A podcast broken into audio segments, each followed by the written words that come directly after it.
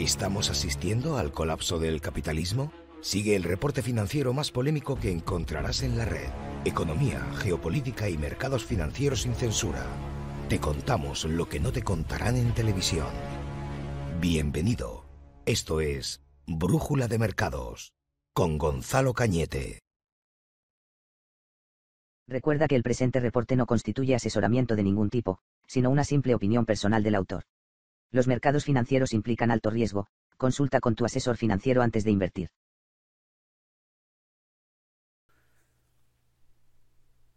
Perfecto. Vale, entonces imagino que ahora en breve empezaréis a entrar por el chat a, comentarme, a decirme si se escucha bien y todo lo demás. Tocando madera, he hecho cambios en el equipo. Em, ¿Qué tal? Ya veo que ya estáis entrando, vale. Ya veo a Rafa, le estoy leyendo el chat. Jaén Roan, también te veo. Em, decía, he hecho cambios en el equipo. Eh, he puesto un software que lo que hace es, en teoría, optimizar Windows para que. Si estás por. Es para gaming, es para gente que esté jugando. Si estás jugando, pues entonces lo que hace es acelerar, suspender procesos de Windows que no sean necesarios y acelerar la computadora para que tire mejor eh, el software que utilizo en la transmisión. Eso por un lado. Em, por otro lado, Gregorio creo que fue el que me mandó eh, la idea del Ubuntu Studio, una base de Linux solamente para hacer temas de edición de vídeo, en, en el que estaba incluida también las plataformas de streaming. No funcionó, es decir, lo he probado, lo he instalado, he hecho una partición y, va más lento que en Windows incluso. Hice un test este fin de semana, entonces no veo que, tire.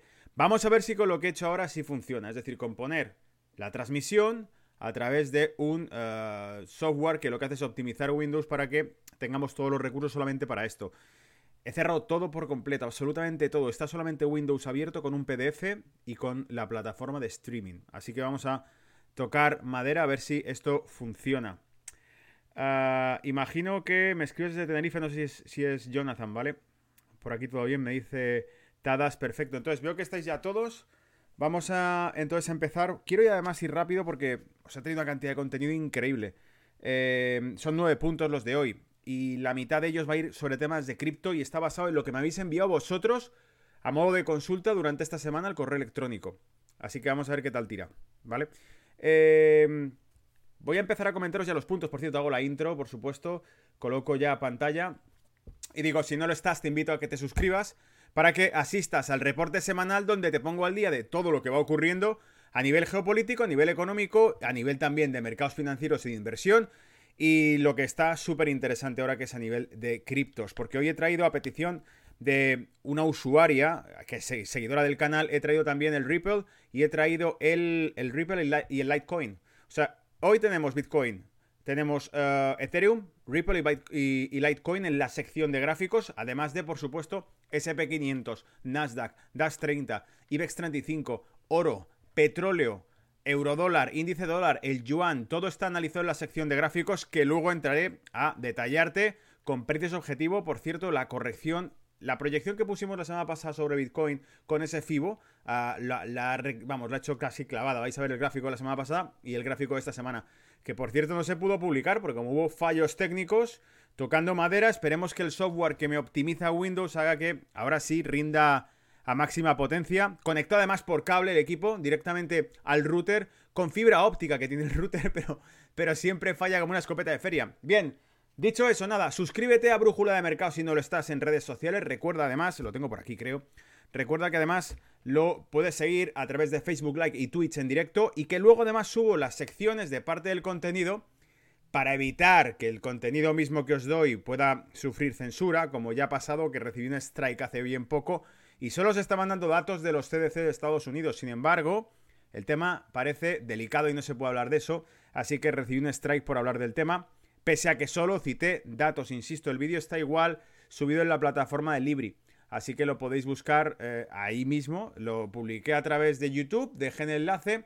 Os dije, han, tumbado este vídeo, no se daba ningún tipo de, de cuestión, por decirlo así, subjetiva, no hablábamos de ninguna teoría, hablábamos de hecho de números concretos y lo han tumbado, os lo dejé subido directamente al Libri. Reclamé también, por cierto, el vídeo a YouTube para ver si lo revisan y lo vuelven a colgar, ¿vale? Entonces, nada, lo puedes seguir por ahí. Em, y ya, como he dicho hace un momento, la sección de gráficos viene al final. Recuerda que esto ocurre cada martes por la tarde. Hoy, por cierto, arrancando casi media hora tarde. Porque he tenido que, em, bueno, reiniciar el equipo, poner cable, toda la historia. Y, por supuesto, cuando he empezado a hacerlo, ha empezado a actualizar drivers el, equipo y, he dicho, esto es de grabarlo para hacer una película. Justo cuando vas a empezar, reinicias el equipo y empieza a actualizarse. Em, bien, ah, por cierto, sí, por supuesto también los podcasts. Está en audio. De hecho, mucha gente lo sigue por podcast. De hecho, el podcast, desde que empecé a publicarlo, ha subido también bastante. Eh, algún amigo que otro, Fran, me decía, Fran de Sevilla, me decía por ahí, por el. Bueno, Fran Brendes me decía por ahí por el WhatsApp. Dice, ha sido la mejor idea que has tenido nunca el, hacer el tema de podcast. Eh, y os dejo el contacto, brújula de mercados arroba mail.com. Más fácil no podría ser. Brújula de mercados mail.com para que cualquier sugerencia, gráfico, noticia, comentario, consulta que queréis realizar la enviéis y la saco durante el reporte semanal. Em, el reporte de esta semana está hecho básicamente, prácticamente en su totalidad, de vuestras propias sugerencias. Así que el contenido que se hace hoy, hoy, hoy día martes 22 de febrero, 23 de febrero, hoy es precisamente contenido que está hecho a la carta casi de vosotros. Vamos a comentar noticias que me han parecido súper potentes. Eh, he dejado, por cierto, una que me mandaba Fran sobre la inminente hiperinflación, eh, porque lo voy a comentar también en radio, porque ya le dije a Fran también por, por Telegram, que estamos en el canal del Telegram, acuérdate.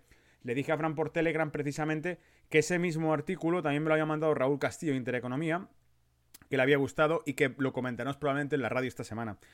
Bueno, venga, voy al tema y a contarte qué traigo para hoy, contenidos para hoy.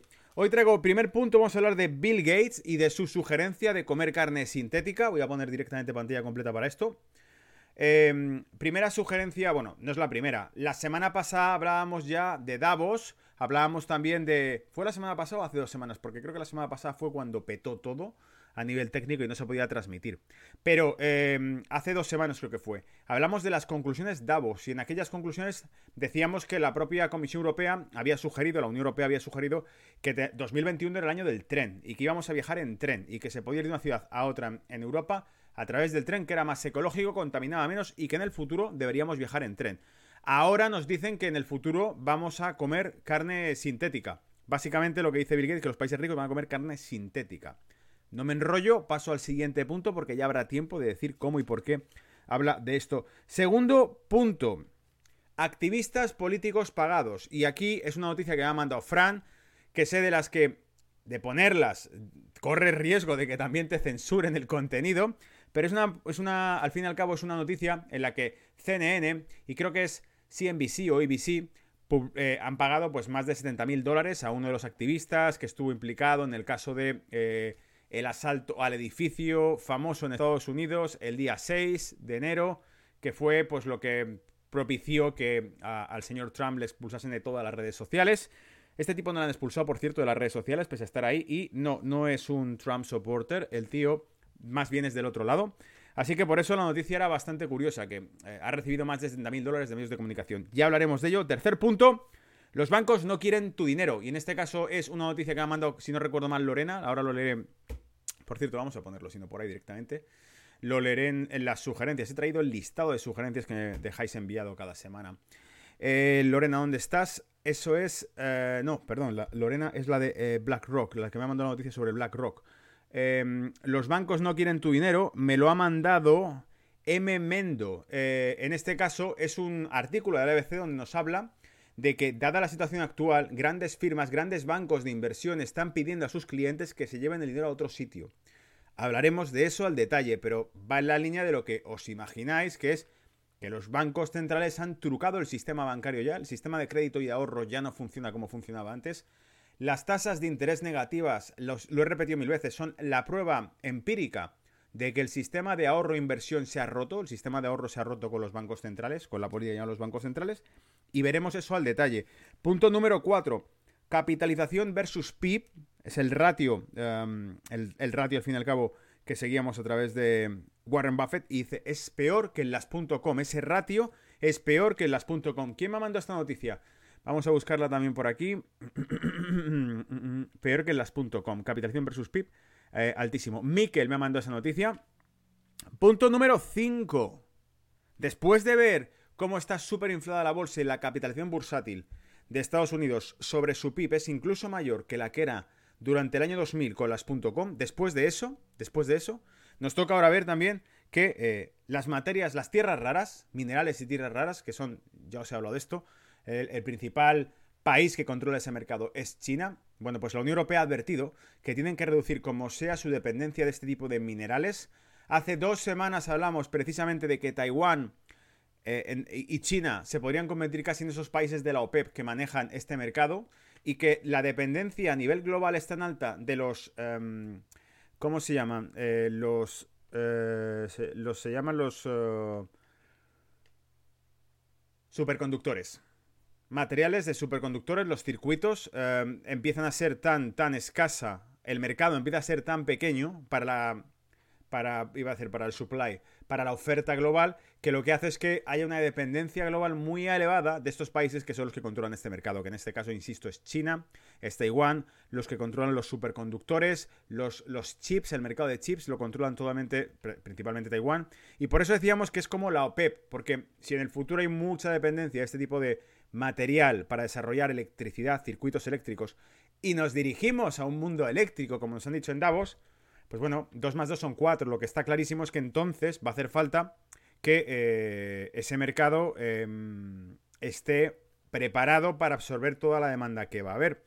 Eh, repito, la electricidad, los vehículos eléctricos, la energía limpia y todo lo que quieren implantar en menos de 10 años necesita este tipo de material para poder crearse. Y por lo tanto, aquellos países que controlan la oferta de minerales raros y de metales para circuitos son los que controlan la producción del material electrónico que hace falta para, para esto. La Unión Europea está al corriente y por eso avisa que hace falta incrementar como sea un plan para romper con su dependencia de este tipo de minerales. A raíz de eso, por cierto, me preguntaba Sergio Q a través de los correos, tierras raras, el nuevo petróleo. Em, en este caso es la nueva OPEP. Sergio, has acertado porque lo dijimos hace dos semanas que estos países iban a convertir en algo parecido a lo que eran los países productores de petróleo en aquel momento. Pero además, además me pedías por un ETF. He traído un ETF y he traído el índice de referencia para seguir los precios de tierras raras. Adivina qué. En el ETF que he traído y en el índice de referencia, las, em, la composición del índice que mide la evolución del mercado de tierras y materiales raros está hecha básicamente o mm, ponderada pues más de un 20, un 30% por las primeras compañías top que tiene dentro, chinas, compañías chinas. O sea que evidentemente sí, está en control de Asia ese mercado como casi todo eh, lo que emerge ya. Eh, ¿Y qué más me dejo? Ah, bueno, y a partir de aquí pasamos a una sección que ya es directamente cripto, 100%. Porque ahora sí, Lorena me había mandado un artículo en el que se habla de cómo eh, uno de los mayores asset managers, de los mayores gestores de activos y de inversión del mundo, dice abiertamente que se mete ya a invertir en, el, mundo de las criptos. Eh, ¿Dónde lo tenemos? BlackRock, Rick Reader. Rick Reader de BlackRock ha dicho que eh, el mayor gestor de activos del mundo, el mayor gestor de inversión del mundo, va a empezar a introducirse en el Bitcoin. Eso es la noticia que forma parte del punto 7 de todo el reporte de hoy. Fíjate por dónde vamos. Pues ahora, en el 7 vamos a meterle dos puntos más. El punto número 8, casualmente, viene de otro material que me habéis mandado, que en este caso, me, decías en el correo electrónico, tu amigo Cárpatos ha publicado esto. Efectivamente, José Luis Cárpatos, em, que me parece un auténtico crack, es uno de los señores que más sabe de mercados y que le sigo desde hace años, ha publicado un gráfico en el que nos muestra el COD. El COD nos muestra lo que llaman el, interés abierto, el open interest de los traders institucionales, ¿se entiende? En determinados activos. Y en este caso, lo que nos ha mostrado es que cuanto más sube el Bitcoin, más se acumulan posiciones bajistas contra el Bitcoin y lo veremos también explicado. Ese gráfico os lo explicaré, os lo narraré, está ahí el gráfico puesto. Pero esto viene de Serenity Markets de José Luis Cárpatos y el que nos ha recordado eso, por cierto, el que nos ha recordado este contenido, eh, está por aquí también. ¿Dónde te tengo? Aquí estás. Eh, posiciones cortas en Bitcoin. Mikel. Me lo ha mandado Mikel en este caso. Y lo hemos puesto como punto número 8 esta semana. Punto número 9. Elon Musk. Bueno, este ha sido buenísimo. El punto número 9 me lo manda Oleg. Atención.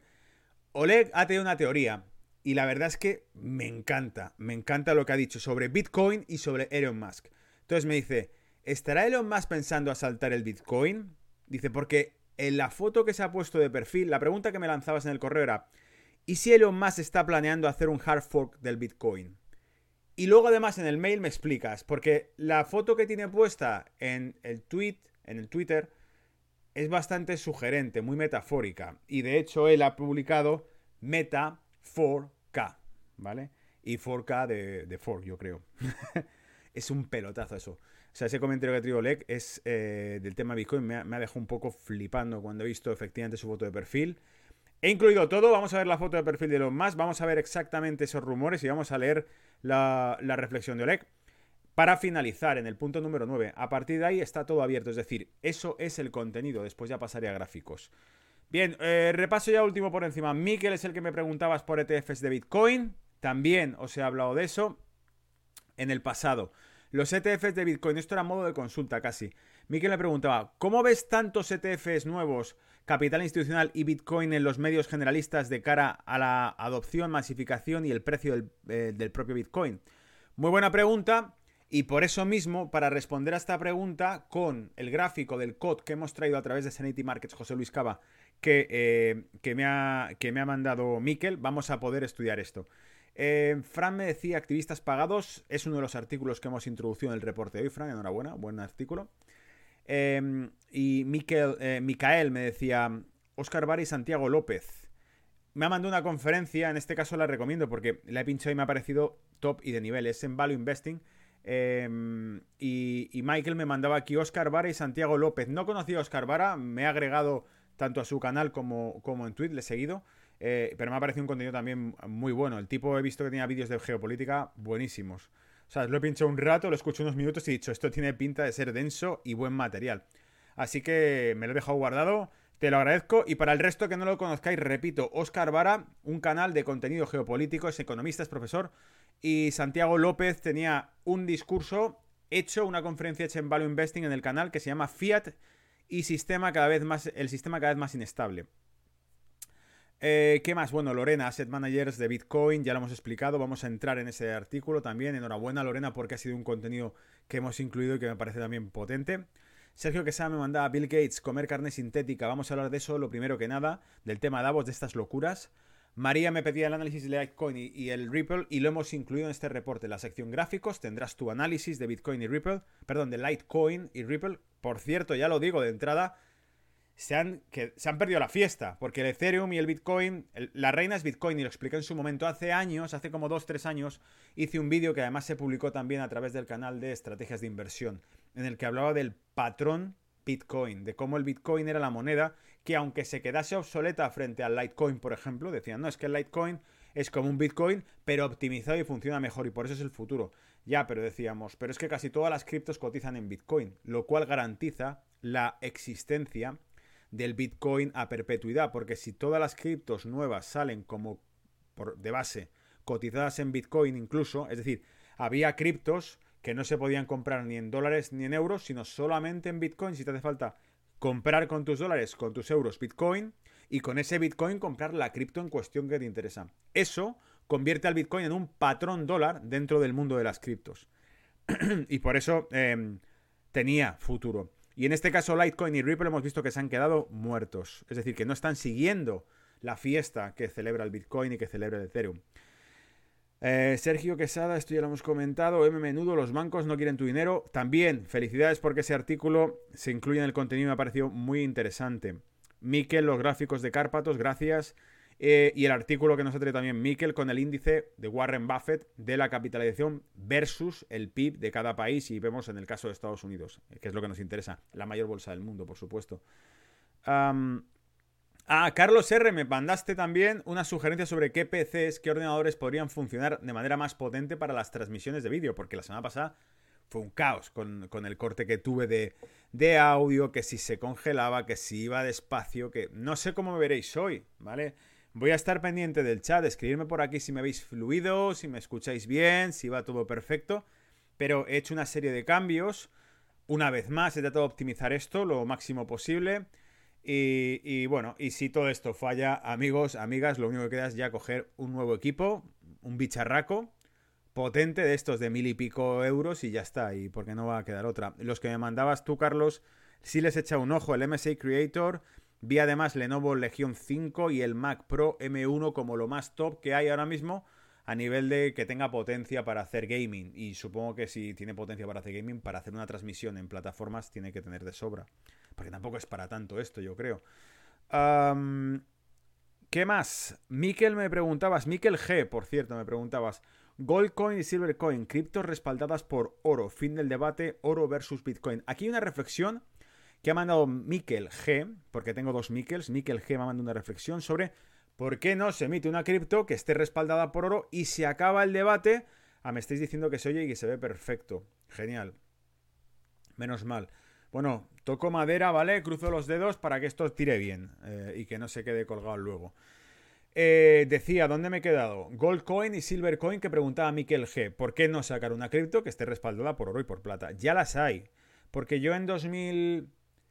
17 o en 2010, no, en 2018 creo que fue, no me acuerdo la verdad, si el 17 o el 18.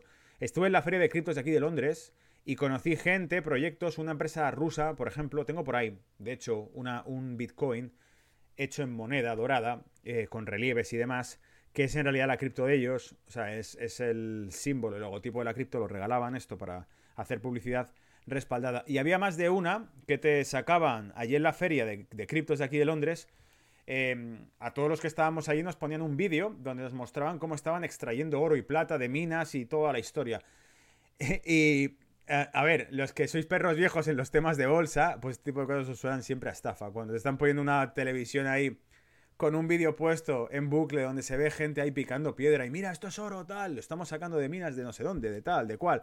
Me parecía tan, tan, tanta parafernalia, tan escenográfico, tan cinematográfico, tanto show, me parecía que era lo típico, típico, típico de las estafas que suele haber de estas cosas.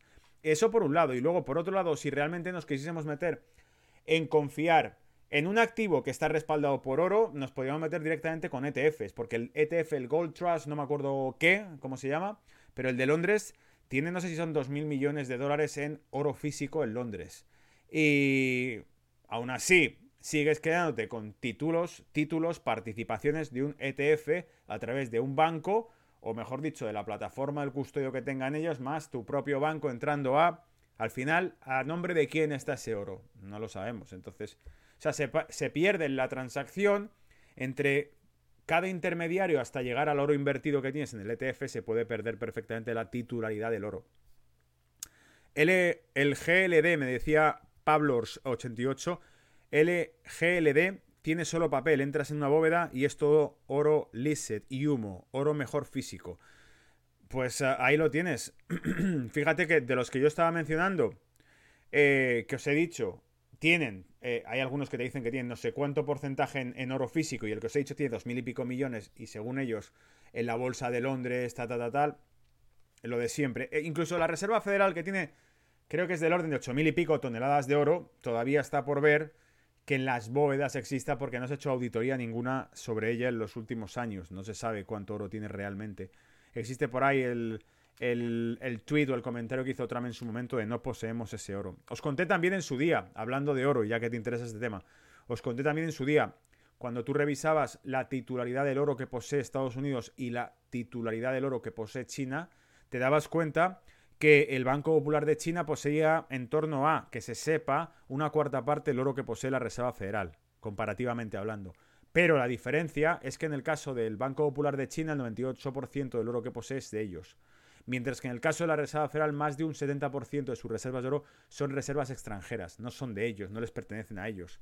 Sino que, dado que vivimos en un mundo dolarizado, desde la Segunda Guerra Mundial se mandaron reservas de todas partes del mundo, incluidas con la esvástica, allí directamente a la Reserva Federal, a cambio de que los dólares, que eran la moneda mundial de entonces, con una tasa cambiaria fija con respecto al oro, ¿vale? Decías, tengo tanto oro, pues tienes tantos dólares. Y si dentro de 10 años quieres volver a recuperar tu oro, es la misma cantidad de dólares. Es decir, es, un, es simplemente una anotación, es un recibo del oro que tienes aquí depositado es el papel que te estamos dando como resguardo del oro que has depositado. Y eso no va a cambiar nunca. Ya, claro, hasta que en el año 72 Nixon dice que por medida temporal, como medida temporal, van a suspender los tickets, los recibos del oro. a partir de ese momento los recibos pueden comercializarse, dicho de un modo más metafórico. Y eso quiere decir que el valor del dólar puede fluctuar y variar, de modo que los dólares que te dieron en su momento por tu oro ya no son suficientes para recuperar tu oro. Era la caída obvia del valor del dólar y la estafa de quedarse con el oro del mundo. Em, bien, entonces con esto mm, he hecho el repaso más o menos general de los comentarios que han ido esta semana. He hecho un vistazo al chat antes de que comencemos ya con todo el contenido. Podemos decir que todos los pueblos que tengan minas de litio y metales raros se van a revalorizar en el futuro en España. No lo sé, es que eso depende muy bien también de cómo gestione cada país las reservas que tenga de esos metales. Si van a dejar la exportación, si van a dejar la explotación en manos privadas o no. Muchas veces ese tipo de recursos tratan de nacionalizarse, a veces incluso aparecen normativas que los impiden. De hecho, vamos a hablar de normativas que está haciendo el gobierno chino. De hecho, es que la pregunta que acabas de hacer, Harpur, la pregunta que acabas de hacer va de lleno, de cabeza, a la cuestión en concreto de ¿hay futuro en los metales raros? Fíjate que la pregunta que ha hecho él, el mejor analista que entrevistan para este tipo de tema, que no me acuerdo de qué firma financiera es, puede ser incluso que sea de, de JP Morgan o de BlackRock, luego lo veremos. Este tipo ha dicho justo algo que va en la línea con lo que preguntaba Harpur. Este tipo ha dicho directamente que lo único que podría truncar las expectativas alcistas que tienen este tipo de mercado es que el gobierno chino ponga restricciones a ese tipo de sector, a ese tipo de producto y a ese tipo de activo. Em, me decíais por aquí, gracias Pablo, tus vídeos de oro sobre oro son geniales, Gonzalo, igual que el plan que decías, estaban reequilibrando las reservas de oro. Es verdad, cierto Pablo, gracias. Comentamos en su momento cómo existía una redistribución de reservas de oro que hacía que nos explicasen por qué, algo que yo no entendía, por qué recientemente, en la época más reciente, la última década, hemos visto cómo países como Suiza se deshacían de oro mientras que China y Rusia constantemente compraban oro durante los últimos 10 años de manera constante y continua. Y eh, la explicación la sacábamos a través de el eco que hacía Siru Hedge de otro artículo publicado en una web, en un blog sobre oro y metales, en el que nos decía que lo que se estaba produciendo realmente era una especie de redistribución implícita de las reservas de oro entre bancos centrales a nivel mundial. Estados Unidos había liquidado reservas de oro para hacerlas a Europa, y es cierto, lo que pasa es que también es verdad que las estaba recuperando Europa las había mandado ahí eh, durante y después de la Segunda Guerra Mundial y ahora los querían recuperar. Bien, vale. La recuperan los 70 Europa.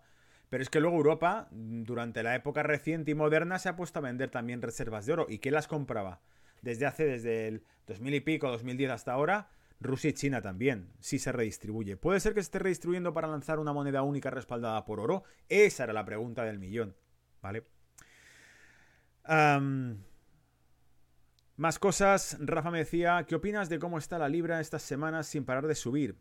Que es porque están vacunando muchísimo y seguirá. Bueno, pues para empezar, Rafa, también te agradezco la pregunta porque nos trae a coalición otra cuestión que anoche mismo el primer ministro del Reino Unido, Boris Johnson, eh, vamos a tomarlo con cautela, cruzo los dedos porque yo ni me lo creo todavía, que nos dijo que para el 21 de junio, y dijo, no es un tema It's not a matter of, uh, of dates, it's a matter of numbers. No, es un, no se trata de las fechas, se trata de los números.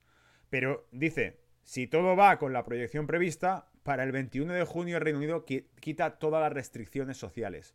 Es decir, se vuelven a abrir teatros, cines, no existe ya ningún tipo de restricción social, ni distanciamiento, ni nada de nada. No sé si es por el ritmo de vacunación. Eh, hay una web también por donde sigo el ritmo de vacunación. Creo que es hasta los 80, 75 años hay un porcentaje altísimo ya vacunados. Y por debajo de esa franja está, me parece que en torno al 5% de población vacunada. Y yo ya conozco gente joven que se ha vacunado, o sea que... Por cierto, tú que hablas con Cava, pregúntale cuando puedas si realmente él es partidario, como dice, de la vacunación. No lo sé, la verdad. Nunca le he preguntado sobre ese tema, pero, pero sí, no creo que lo sea. Porque cuando yo hablo con él de estos temas, no sé, en fin. Vale, me meto ya con el contenido de verdad, porque es que si no, no va a haber manera de liquidar esto hoy. Hoy va a ser denso, yo creo. Siempre digo eso, pero es que al final siempre es denso, ¿vale? Bien, el plan B. O sea, perdón, el plan de Bill Gates para salvar al planeta. Los países ricos deberían comer carne sintética. Otro puntazo más con el tema Davos. Si ya nos estaban diciendo, hace dos semanas os comenté que la Unión Europea había dicho que el 2021 era el año del tren y que según la conferencia de Davos deberíamos viajar en tren y dejar de viajar en avión. Es decir, Incluso nos ponían eslogans tipo, te, mañana, el día de mañana mm, cogerás un tren en no sé dónde, desayunarás en París y cenarás en, en Budapest. Cosas así, ¿no? Bien, vale, entonces ya los aviones no se van a coger, ¿no? El multinero Bill Gates, tan comprometido con el medio ambiente y la salud desde la Fundación Gates, ha vuelto a citar algunos de, los de lo que considera aspectos clave para la sostenibilidad del planeta. Os recuerdo que en la conferencia TED que hizo hace, hace unos años, tan profética como lo han mencionado en alguna ocasión, en la conferencia TED nos mostró una ecuación que utilizan los cambioclimatistas, ¿vale? Esta línea ideológica que habla del cambio climático mezclado con ciencia, economía y sociedad, eh, porque ya sabéis que es una especie de religión. Mezcla todo esto.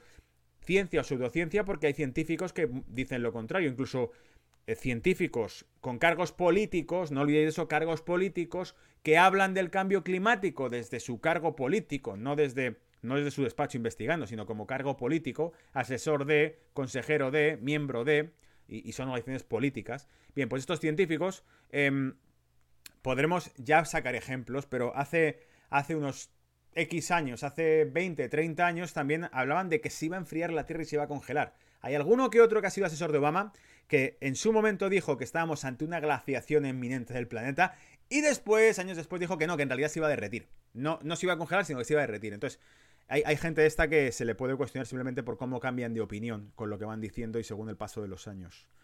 Vale. Eh, bueno, entonces decía, en esa conferencia que dio Bill Gates, por cierto, si es que os quiero recapitular cosas. Ahí lo que, una de las cosas que sacó él fue una ecuación, donde se medía, y esa ecuación, insisto, es algo que utilizan esta corriente ideológica, eh, esa ecuación mostraba una especie de ratio de sostenibilidad que tendrían los países. Y la primera variable que debía ser controlada era la población. Luego, la población debe reducirse si quieres que sea sostenible ecológicamente el país. Punto. Eso es que es maltusianismo. Es la idea de que la raza humana debe, debe, desaparecer porque es insostenible para el planeta. Maltusianismo. Esa es la idea. Buscad, pero el pensamiento maltusiano estudia básicamente que el problema de sostenibilidad del planeta basado en la escasez de recursos y el aumento de población exponencialmente. O sea que básicamente a partir de ahí es como hay que eliminar población porque, porque es que es insostenible el planeta. Pues esta es la postura que defendía. La primera variable de su vocación era el factor poblacional. Y, de hecho él lo dice, que, con, que si se hace un buen trabajo con las políticas eh, de natalidad y con las vacunas, se podría llegar a reducir de un 10 a un 15% esa cifra en los próximos años. Ha dicho reducir, ¿vale? Está por ahí el vídeo, si os hace falta me dejéis comentarios, pero está por ahí el vídeo, lo podéis buscar, y en su momento lo, tenía justo guardado en el móvil incluso, donde dice literalmente eso y lo dijo en público, y el vídeo está ahí, lo puede buscar quien quiera. No es que hay una teoría, no, ah, está por ahí el rumor de, no, está grabado y lo dijo en la conferencia, ¿vale? Bien, en su libro Cómo evitar un desastre climático, el magnate propone a los países desarrollados una transición de 10 años, 10 años, ¿eh? O sea, todos son 10 años, todo es 2030, siempre la misma fecha. Transición de 10 años para acabar ingiriendo solo carne sintética. Creo que con todos los países ricos deberán pasarse a la carne 100% sintética. ha esgrimido Gates en las diversas entrevistas que está llevando a cabo para promocionar su libro. Un tono en el que lleva una hoja de ruta para reducir cero emisiones, para lo que piensa que es indispensable la evolución tecnológica. Así, el que fuese fundador de Microsoft ha apuntado a una de las principales fuentes emisoras del metano, las vacas criadas para consumo humano, un problema muy difícil y que podría poner en aumento la temperatura de hasta 4 grados para finales del siglo XXI. Y si no es para finales del siglo XXI, para entonces nos dirán que va a aumentar 4 grados después. Es decir, eh, esto lo llevan diciendo algunos desde los años 30, que iba a aumentar de manera inminente la temperatura, que se iban a fundir los polos, desde los años 30. Por lo tanto, estamos hablando ya 50 años hablando de esto, que iba a ser inminente. Eh, para ello, Gates ha propuesto cortar por lo sano y eliminar todo el consumo de carne natural en los próximos 10 años para los países desarrollados, puesto que serían los únicos capaces de permitírselo. En su línea, además, ha señalado la empresa Memphis Meats, que ya fabrica carne sintética a nivel celular para abordar este problema. No lo sé, pero me imagino que estará invertido en esa compañía, si ya la cita y además apuesta por esto.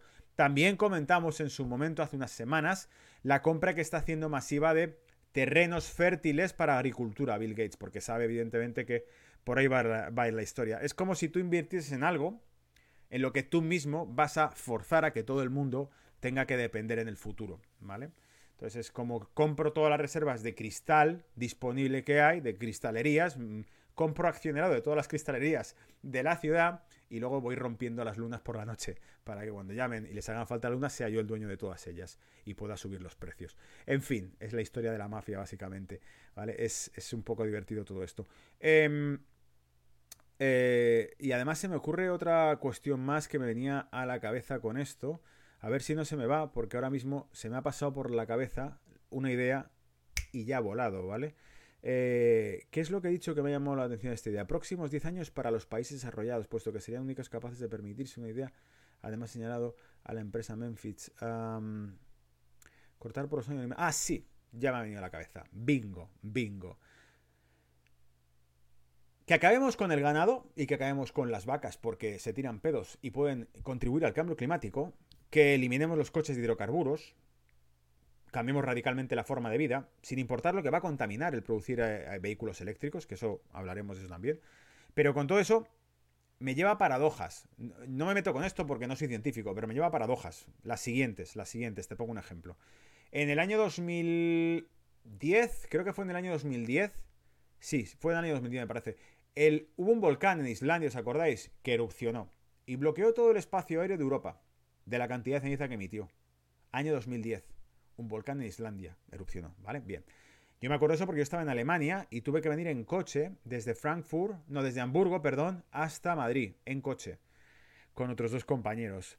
Alucinante, ¿vale? Porque no podías coger avión, no se podía, estaba el aire lleno de ceniza y no se podían coger aviones, estaba todo el espacio aéreo cerrado. Bien, durante esos días que duró la erupción del volcán, o digamos los, los, los contaminantes, la ceniza que emitió el volcán a la atmósfera, Dicen que equivalía a la contaminación emitida por todas las industrias del mundo durante no sé cuántos años. Luego tú puedes hacer todo esto, pero luego estallan dos volcanes y te han contaminado todo lo que habría contaminado 100 años de industria de hidrocarburos. Entonces, es bastante ponerse una vela a la Virgen para, para, salvarte de ese posible cambio climático. Y sobre todo que el cambio climático implica algo que ya os he explicado otras veces y que también habría que hablar de esto en un vídeo especial sobre ello que quiero hacer y que estoy estudiando y que a ratos voy leyendo cosas y voy guardándolas.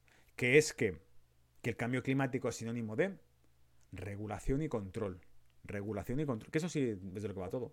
De cómo se va transmutando el tema del cambio climático, que siempre va a estar en manos de un grupo centralizado del Estado que establece qué es regular y qué no, qué se puede hacer y qué no, que cumple con una normativa que ellos han creado en base a una teoría científica que sus científicos han desarrollado, ¿vale? O sea, no se hace un debate abierto entre científicos público de todas partes, sino que se hace una selección de científicos que van a argumentar por qué hay que hacer tal cosa. Y mañana, si queremos hacer otra, buscaremos un grupo de científicos que nos digan por qué hay que hacer otra. ¿Vale? Eh, una carne sintética que a día de hoy sigo presenta varias dudas por los aditivos que conlleva y por lo que podría ser buena para el medio ambiente, pero mala para el consumo humano. Un problema que Gates considera que irá desapareciendo en el futuro gracias a las innovaciones tecnológicas y así conseguir un sabor idéntico al de la carne hasta ahora conocida. Y como sabemos que este señor, una de las cosas que defiende es esa idea maltusiana del control de población, pues bueno, si te sienta mal la carne sintética y la palmas, pues un problema menos. Paso a la noticia que ha mandado Fran, noticia polémica, noticia que sé que si la subo, por ejemplo, en, YouTube, pues me pueden mm, de nuevo dar otro strike, ¿vale? Así que Fran te la dedico, porque como estamos en Twitch, aparentemente aquí de momento no pasa nada, ni te tocan los huevos con tonterías, porque hablemos claro. La CNN pagó 35.000 dólares, la NBC pagó, pagó 35.000 dólares y ABC pagó 2.375 eh, dólares, según las facturas que se presentaron ante el Tribunal del Distrito de Estados Unidos para el Distrito de Columbia. Y entonces, esto viene de Epoch Times. Por cierto, el último miré de quién era Epoch Times. Y es de un grupo súper anticomunista chino, ¿vale? Que son los que están súper perseguidos en China. Entonces es, interesante. Por eso le dan tanta caña a todos los temas estos. CNN y... En, o sea, fíjate cómo se polarizan las cosas, ¿eh? Un diario que se mete con la CNN y con NBC con NBC y que es ideológicamente antichino, anticomunista y contra el Partido Comunista Chino, porque está mm, perseguido el grupo. No, sé si estoy contando una película o no, vamos a mirarlo un segundo, porque tengo curiosidad ya en lo que te estoy contando, Fran. Em, pero este diario, si no me equivoco, y espero que el hecho de que abra el navegador no nos ralentice la, la sesión, pero este diario de Epoch Times, vamos a sacarlo a través de Wikipedia. Aquí está.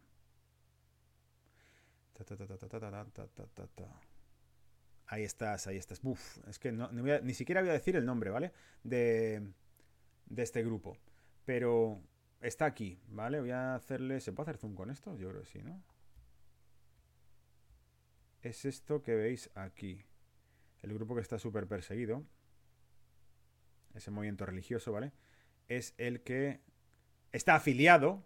Este diario está afiliado a ese movimiento. Y ese movimiento está perseguido por el Partido Comunista Chino. Así que lo tenemos todo ya y el cóctel está hecho. Eh, CNN y NBC no respondieron a solicitudes de comentarios. Es decir, cuando el diario les ha contactado, la llamado por teléfono. Oye, mira, ¿es verdad que le habéis pagado a este tipo 70.000 pavos? Eh, no, no queremos hacer comentarios. Imágenes de vídeo, algunas de las cuales fueron filmadas por Sullivan, mostraban al hombre de Utah entrando ilegalmente al edificio de él, que ya sabéis qué edificio es. ¿Vale? Bueno, no, no vamos a subir esto a YouTube, ¿verdad? Pues ya está, al Capitolio. E instando a otros a entrar y quemar la estructura. CNN también recibió a Sullivan para una entrevista al aire más tarde, el 6 de enero junto con eh, Shaker, una trabajadora independiente que ha publicado trabajos en medios varios. Sullivan le ha dicho a The Epoch Times que es apolítico, pero le ha dicho a otros medios de comunicación que es antifa o antifascista. Antifa es una red anarcocomunista de extrema izquierda que se ha vinculado a actos de violencia en todo el país en los últimos años. Sullivan también ha sido vinculado al movimiento Black Lives Matter, aunque ha sido desautorizado por el líder del Black Lives Matter en Utah. Buen dato, ni siquiera le han reconocido los del movimiento en cuestión. Y yo por dar un matiz, para no poner en mis palabras lo que dice The Epoch Times, yo no creo que, que este grupo Antifa sea un grupo anarcocomunista, porque el anarcocomunismo tiene unos matices ideológicos bastante más extremos y profundos que un grupo social de redes sociales que recibe subvenciones de Nike, de Microsoft, de Google y de no sé cuántos más. En su día lo comenté porque Fox lo, reportó. ¿Cuántas donaciones había recibido el colectivo, este grupo? No Antifa como tal, sino el BLM había recibido pues millones de dólares de apoyo y de, y de subvenciones. Luego, ¿cómo va a ser una red comunista, anarcocomunista de extrema izquierda si las multinacionales le donan dinero? O sea, ahora resulta que las multinacionales dando dinero son eh, pro sindicatos, pero si producen en países donde no existen los derechos laborales, qué tontería. ¿Os dais cuenta de las paradojas que nos metemos? Todo esto es una, una, chufla que nos cuelan, como siempre, como todo lo demás. Sullivan fue puesto en libertad condicional poco después de ser acusado de permanecer... Eh, acusado y permanece libre. Es decir, que al tipo no lo han llegado a encerrar. A pesar de violar las condiciones de su liberación, un juez federal se negó el martes a impedir que use Twitter y Facebook o sea, a Donald Trump sí se le bloquea las redes sociales, pero a este personaje, que tiene miles de seguidores, pues no se le deja que siga hablando. Pero dijo que debe dejar de trabajar para Insurance USA, una organización que fundó para ayudar a abogar al em-, empoderamiento y elevación de las voces negras e indígenas. Bueno, pues el tipo pues parece un activista social. Imagino que esto le dicen que mm, tiene que dejar de trabajar en esa fundación u organización porque a lo mejor es una manera de trincar pasta también, ¿vale? Si ya no nos creemos nada de esto y este tipo eh, ha sido detenido y todo lo demás, pues eh, bueno, ¿para qué insistir, no? Bueno, bendito tweets que podemos contar esto. Uh, Fran, espero que te haya gustado. Voy a hablar del tema de los bancos no quieren tu dinero de este artículo de BBC, de BBC. Algunos de los mayores clientes de JP Morgan se encontraron recientemente con una reacción insólita. El banco les pidió que se llevaran su dinero a otra parte. ¿Os acordáis que de eso también hemos hablado? ¿Os acordáis que os he puesto en algún caso el ejemplo de cómo Suiza, em, la firma financiera en la que trabajo es parte de un holding bancario suizo y el problema con el que me encuentro es que tengo clientes que invierten en bolsa y que cuando además piden tener también cuentas en Suiza, ha habido veces que el banco me ha dicho, si es que nos cuesta dinero, a menos que vaya a estar moviendo el dinero, invirtiendo y generando comisiones, nos cuesta tener la cuenta aquí porque en Suiza te cobraban el 1% en depósitos a los bancos. Es decir, los bancos que tienen fondos en Suiza, del dinero depositado pagan el 1%. Pagan ellos por tener dinero depositado en el sistema bancario suizo. Que es un poco lo que dijo Mario Draghi en Europa. Poner tasa de interés negativa era una buena idea para forzar a los bancos a que sacasen dinero fuera. ¿Vale? Ah, ¿Qué más? según explicó su ejecutivo, eh, Jamie Dimon, la histórica firma de inversiones solicitó a algunas de las empresas que más fondos tienen depositados en él que los trasladaran a otras entidades, hasta reducir su base de depósitos en 200.000 millones de dólares. Es decir, tienen una cifra concreta en mente de cuánto tiene que ser su base de depósitos, porque saben que van a pagar tanta pasta y no más. Han presupuestado, nos podemos gastar en depósitos no sé cuántos millones este año. Así que tenemos que cortar los depósitos hasta un límite de 200.000 o se nos irá el presupuesto. JP Morgan, uno de los colosos de las finanzas en Estados Unidos, eh, no, es, eh, no es una excepción. Y dice, los mayores bancos del país están inundados de dinero, hasta el punto que algunos han empezado a rechazar depósitos y ya podríamos ver que otros empiecen a hacerlo también, afirma en conversación con BBC Mundo Nathan Stulban, experto en el sistema financiero de Estados Unidos de eh, Standard Poor's Global. ¿Cómo se ha llegado a un punto en el que los bancos rechazan el dinero? ¿Acaso no han vivido siempre de eso? Y esa es la pregunta que se podría añadir a lo que os dije. Los libros de teoría económica han quedado invalidados desde el momento en que apareció la tasa de interés negativa, porque nunca nadie en su sano juicio habría pensado que te podrían cobrar por prestar dinero. Voy a prestarte dinero, vale. Mm, venga, va, que por 10 euros te dejo que me prestes dinero. Venga, va, que por 50 euros te dejo que me prestes dinero. Dame 50 euros y me dejo prestar. es una gilipollez, ¿vale? ¿Qué está pasando? Dice, es una situación sin precedentes. Nunca habíamos vivido algo así, indica Stubal. Vivimos una crisis de liquidez al revés. Al revés. Es decir, si antes el problema es que no había suficiente liquidez disponible para el crédito, los negocios cerraban porque no había dinero disponible, los bancos colapsaban porque no había dinero disponible en, en reservas para respaldar los créditos, que eso fue lo que pasó en 2008, algo parecido los paquetes de deuda que se hacían entre bancos y que se vendían con una tasa de interés superior a la del activo subyacente, que es complejo de explicar, pero que se podría hacer en un vídeo solamente de eso, em, esos bancos se empezaron a quedar sin liquidez en cuanto otros bancos fallaban en sus obligaciones de liquidez y de pagos. Aquí pasa lo contrario, aquí pasa que es que están inundados de dinero. Dicen, normalmente cuando hay una recesión del efectivo se vuelve un bien preciado y los bancos podrían ser muy agresivos en la captación de fondos, pagarían de todo. Hace años, creo que os lo he contado, hace años yo me acuerdo que entré en un banco en España, no voy a decir el banco, ¿vale? Em, por no meterme en historias. Entré en un banco en España, pero sí voy a decir un poco por nada, un banco catalán, que es la mayor entidad de Cataluña a nivel global, a nivel de España eh, como entidad financiera, ¿vale? Con eso ya tenéis todo. Entré ahí, me acuerdo, eh, y ya una cantidad de efectivo de una cuenta que acaba de cerrar de otro banco y que, pues, por tema de agilidad, dije, vale, pues lo llevo. Eran, pues no sé, eran mil y pico euros, dos mil euros, lo que fuese. Y que tenía ahorros en la otra cuenta, los llevé a esta cuenta. Ah, os hablo de hace años. Y cojo y entro y lo voy a dejar depósito y me dice, si subes un poco más el depósito a 3.000, te regalamos unos teléfonos inalámbricos. Y digo, ya, pero ¿eso qué es? ¿Un depósito a plazo y demás? No, no es un depósito a plazo, es hasta el día 27 del mes que viene, hasta el día, yo qué sé, hasta el día que fuese, ¿vale? El día 24, el día 20, lo que fuese. Hasta ese día lo dejas depositado y luego ya lo puedes sacar sin ningún tipo de problema. Y te regalamos unos teléfonos inalámbricos para casa. Y dije, wow, eso es... Y me dice, genial, ¿verdad? Y dije, no, eh, me, me, da que pensar. Le digo, si estoy regalando teléfonos para que la gente deposite 3.000 euros en una cuenta hasta el día 23, o hasta el día 27, o hasta el día que sea, lo que me viene a la cabeza es qué pasa ese día. Que estéis regalando teléfonos para conseguir dinero. ¿Me seguís un poco la idea? O sea, estaban regalando objetos para poder conseguir dinero porque les vencía evidentemente algún tipo de pago, de deuda, de obligación. Eso es lo que pasaba en el año 2000 y no me acuerdo. ¿vale? pero en la crisis provocada por la pandemia está sucediendo todo a lo contrario. No en la crisis provocada por la pandemia. ¿Vale? O sea, esto, este comentario lo ha hecho eh, Stulban, ¿no? ¿Quién, era, ¿Quién, era, Stulban? Por aquí lo hemos dicho, ¿no? Afirma Nathan Stulban, experto en el sistema financiero de Estados Unidos de SP eh, Global, de Standard Poor's Global.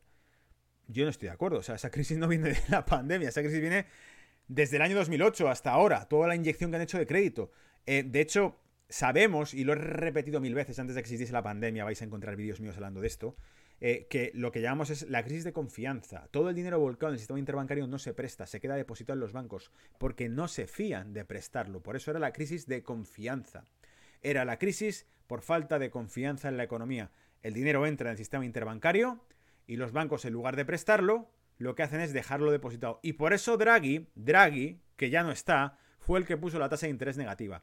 Luego este problema no viene de la pandemia. Em, crisis provocada por la pandemia. Está sucediendo todo lo contrario. Mentira, sabemos que es de mucho antes de eso. Los bancos tienen demasiado dinero eh, al que apenas pueden sacar beneficio. Lo único que ocurrió es que la pandemia ha duplicado la cantidad de activo circulante que ha tenido el, balance de la Reserva Federal. Eso sí es monstruoso. pero el problema ya existía, la patología existía antes de todo esto. En condiciones normales los bancos siempre están ávidos de recibir ingresos, porque con ellos pueden conceder préstamos y obtener un interés. Pues sí, es básicamente el modelo bancario. Esos intereses son parte principal de su negocio, básicamente es el núcleo de su negocio. Los intereses que genera el dinero son el núcleo de la banca. La banca se basa en el interés del dinero. Pero ese margen de ganancia ha desaparecido. Vale, lo que no es ingresos por interés del dinero son por gastos de mantenimiento de cuenta, es decir, por alguna... Em, alguna... para que me con alguna mierda que te quieran contar, ¿vale? De, no, estos son... Yo lo he discutido eso también, cuando me han... Pues igual, la misma entidad en cuestión, la misma entidad de Cataluña fue la que me puso casi 80 euros ya acumulados de gastos de gestión de la cuenta en un año y dije, pero ¿de qué estáis hablando si no vengo nunca? Y tengo dinero ahí como gastos de gestión. ¿Qué es lo que gestionáis? No, pues el mantenimiento de la cuenta. Y digo, ¿y en qué se basa el mantenimiento de la cuenta? Si no he requerido el servicio de ninguno de vosotros nunca. Y cuando he tenido que hacer algo entrado directamente me lo he y lo he hecho. ¿Qué, gastos tiene? ¿Me lo puedes desglosar? 80 y pico euros. Vale, ¿cómo llegas a esa cifra? Mm, viene Antonio, mm, limpia el ordenador, eh, baja abajo, saca los billetes de mi cuenta y empieza a limpiarlos. Limpia la caja, la cierra, la vuelve a guardar, le pone, no sé, un ambientador o antipolillas, exactamente como en qué... ¿De qué se compone los 60 y pico euros de gasto? Pues bueno, no te lo pueden decir, ¿no? Entonces contactas al regulador bancario y dices, bueno, pues eh, considero que esto es abusivo y voy a contactar al regulador bancario para que revise vuestras tasas. No, vale, no te preocupes, venga, te lo regresamos y listo. ¿Vale? Y, fue lo que ocurrió, me dijeron, toma, aquí tienes el, dinero de los gastos, perdón, ¿eh? ¿eh? Ya hemos cambiado el tipo de cuenta, la hemos puesto como una cuenta joven, que no sé qué, qué tal, qué cual, no te lo cobramos.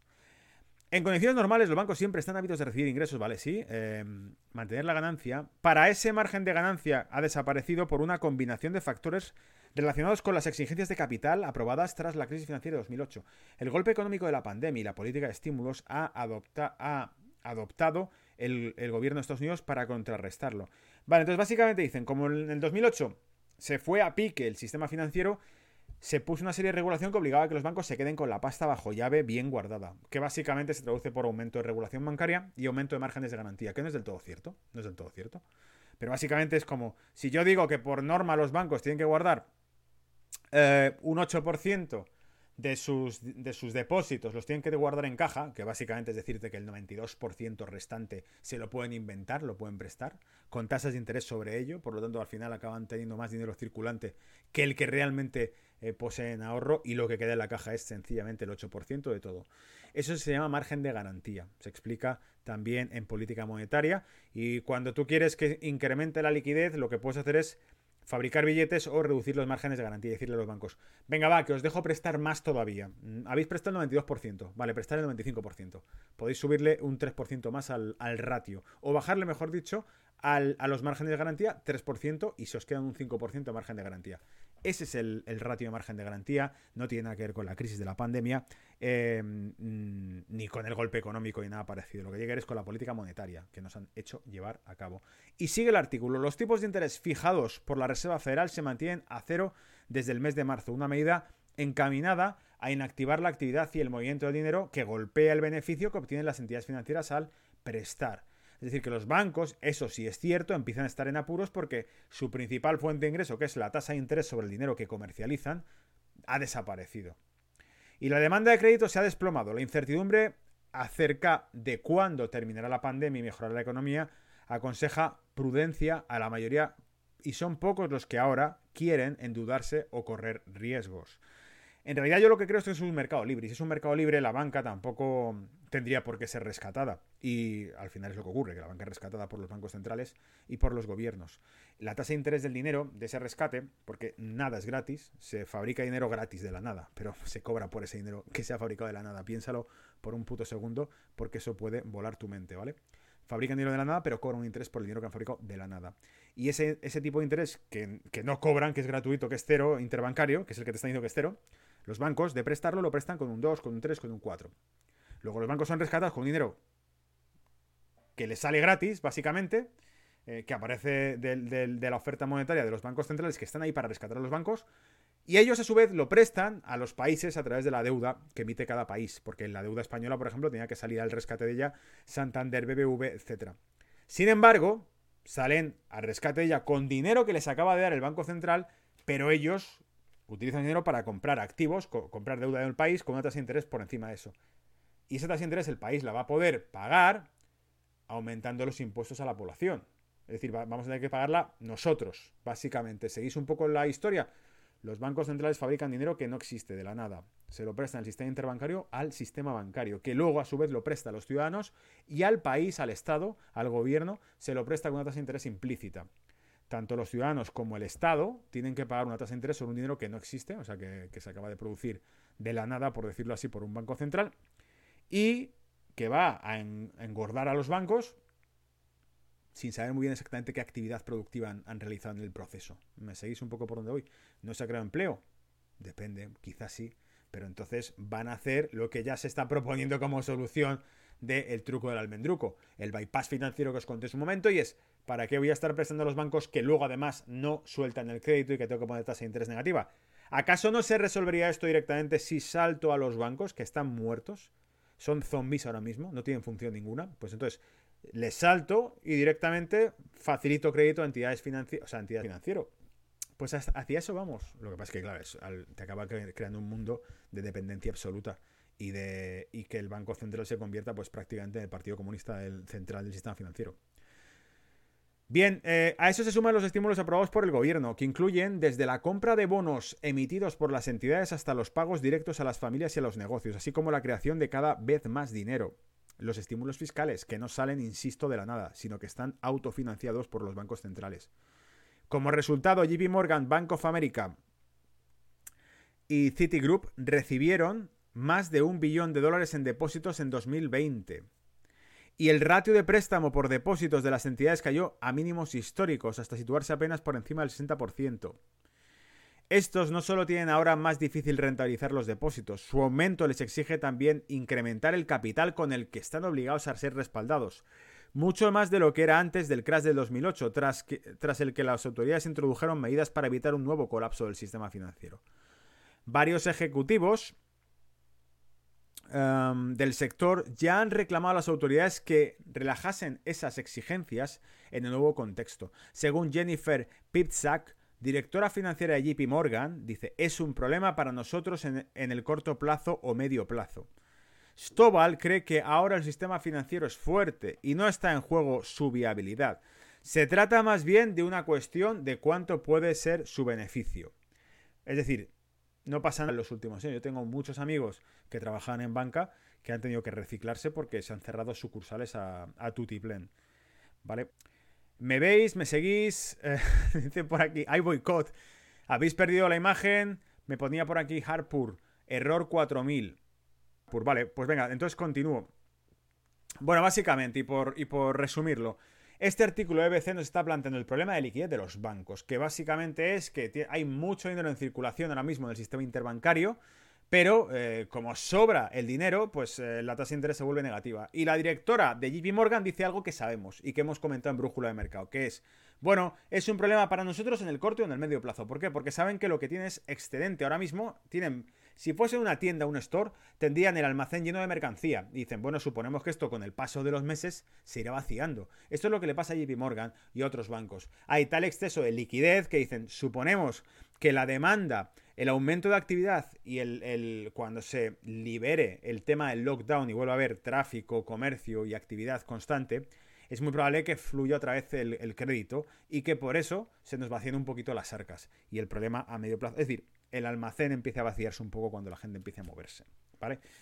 Liquidado el, el tema del banco, vamos a ver el indicador Warren Buffett y por qué este indicador, pues básicamente lo que nos va a contar es cómo está súper inflado el, mercado. El, indicador se basa en la capitalización bursátil partido por el PIB, que es un indicador muy a grosso modo. En realidad lo que busca es decirnos cuánto dinero tiene un país invertido en su bolsa, en su exchange, y cuánto posee como riqueza en productos de bienes y servicios.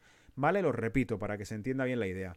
Si juntásemos todos los bienes y todos los servicios que un país produce, toda la gente que va a trabajar, toda la actividad que se realiza, toda la renta que se genera con cada negocio de ese país, lo juntásemos todo en una bolsa, en un saco gigantesco de dinero, de cuánta pasta se está produciendo, eh, tendríamos que coger otra bolsa y ver cuánta pasta hay negociada en la bolsa de ese país.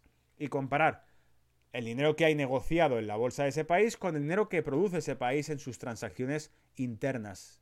O sea, cuánta renta genera al, año sus negocios. Y lo que veríamos es que si lo que hay en la bolsa supera mucho más el dinero que tiene su renta anualizada, cuánto dinero produce en sus negocios al cabo de un año, pues nos damos cuenta que está súper expuesto a la bolsa. Que si la bolsa se mete un leñazo, está perdiendo mucho más dinero del que posee. ¿Vale? Bien, dicho esa explicación que os acabo de hacer rudimentaria desde la óptica de un economista loco, eh, os cuento, la ratio que mide la capitalización conjunta de todas las empresas cotizadas en Wall Street entre el PIB de Estados Unidos y que se conoce como indicador Buffett se sitúa en un 228%. Una extrema bursatilización de la economía que se ha acelerado en los últimos meses y que se pondera respecto a la tendencia histórica de esta relación, que el inversor más famoso del mundo recomendó usar hace ya décadas como medida de la sobrevaloración de mercado de renta variable. Llegó al 88%, 17 puntos porcentuales por encima del pico de la burbuja.com. Es decir, en resumen, la relación entre cuánto dinero hay en la bolsa metido ahora mismo y cuánto dinero tiene la economía real de Estados Unidos está 17 puntos porcentuales por encima de lo que pasó durante las .com que si no lo recuerdas se pegó una hostia increíble. O sea, el, mercado se colapsó. 200.000 millones hacía falta, cifra récord en aquel momento, ahora es calderilla, para recuperar el mercado. Dice, por supuesto, aquello coincidiendo con el final del milenio, acabó en un crash brutal, al que solo se ha asemejado la gran crisis financiera y el de marzo del año pasado. Ah, fíjate que dice, no, fue brutal, al que solo se han, ya han pasado dos más que han sido iguales o peores. Así, inevitablemente, los máximos que marcan actualmente los principales índices de Wall Street dan vértigo, según el analista, en esta relación, y solo encuentran justificación sobre su sostenibilidad en el tiempo en distintos factores derivados de la crisis del COVID-19. La contundente y rápida reacción de la Reserva Federal al impacto sin precedentes de la pandemia en la economía de Estados Unidos y de todo el mundo se ha traducido en unos mercados financieros inundados de liquidez, ya lo estaban antes, ahora peor, lo que implica una bursatilización de la economía difícilmente asumible si no se atiende al contexto. Bien, hagamos una pausa para comentar aquí qué riesgo tiene todo esto en la realidad, desde mi punto de vista. El riesgo que tiene todo esto en la realidad es que este índice, cuanto más ponderado está, te explico, te lo repito, significa que más susceptible es de... Es por decirlo así como si estuvieses invertido tú mismo en, en bolsa con más dinero del que puedes producir mensualmente o anualmente.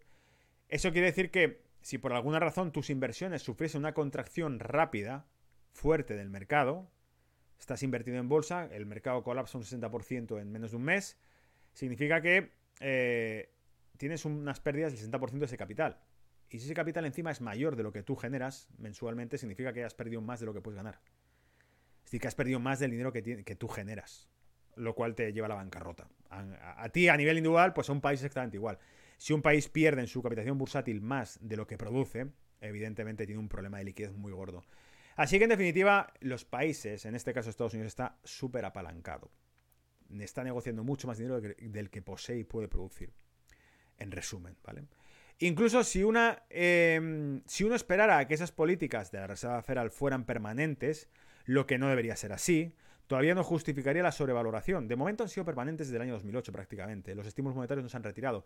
Se suspendió en 2013 la, eh, lo que llaman el QE, Quantitative Easing, y se ha reactivado en secreto más de una vez, porque ha habido operaciones interbancarias.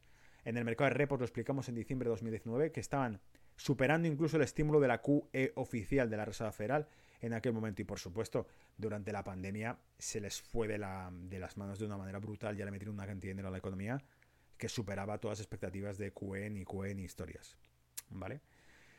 Es imposible precisar hasta dónde llegará el indicador Buffett con la recuperación económica en marcha y pendiente de los planes de estímulo fiscal, del ritmo de vacunación y de las nuevas cepas del coronavirus, lo que adelanta un apoyo monetario por más tiempo, como reconoció este mismo fin de semana el presidente de la Reserva Federal, Jerome Powell. Es decir, que ni siquiera te están dando visos de que esto vayan a cerrar el grifo en un plazo cercano. Es decir, van a seguir dando estímulo hasta que todo esté tranquilo. Y como nunca va a estar todo tranquilo, hemos explicado más de una vez el caso de que precisamente la bolsa va a responder de forma positiva a que las cosas vayan mal. Porque cuanto peor vayan las cosas, más sabemos que el banco central más grande del mundo, que es la Reserva Federal, estará dispuesta a meter más droga en la economía. Así que entramos en la paradoja que no es nueva y que no se produce ahora, sino que se ha producido ya en, el año 2013, como os decía. La Reserva Federal está a punto de retirar las políticas de estímulo de 80.000 dólares, 80.000 millones de dólares mensuales en compra de bonos en el mercado interbancario. Lo iban a retirar porque decían que el objetivo era llegar por debajo del 6% de la tasa de paro. Hubo, creo que fue ese verano, a finales de verano, una tasa de paro que repuntó, aumentó el paro y la bolsa subía escopetada súper emocionada. Y ahí me preguntaron en la radio, oye, ¿por qué crees que está subiendo la bolsa con los datos tan malos que hemos tenido de empleo? Y digo, bueno, pues evidentemente porque malos datos de empleo en Estados Unidos significa que la Reserva Federal no puede cumplir con su plan y tiene que seguir metiendo dinero gratis en los mercados. Por eso suben los mercados. Más fácil de explicar imposible. O sea, es así de. Si al final, la, la, digamos que las grandes operaciones de inversión de la banca mundial son 2 más 2, 4. No tienen más, truco.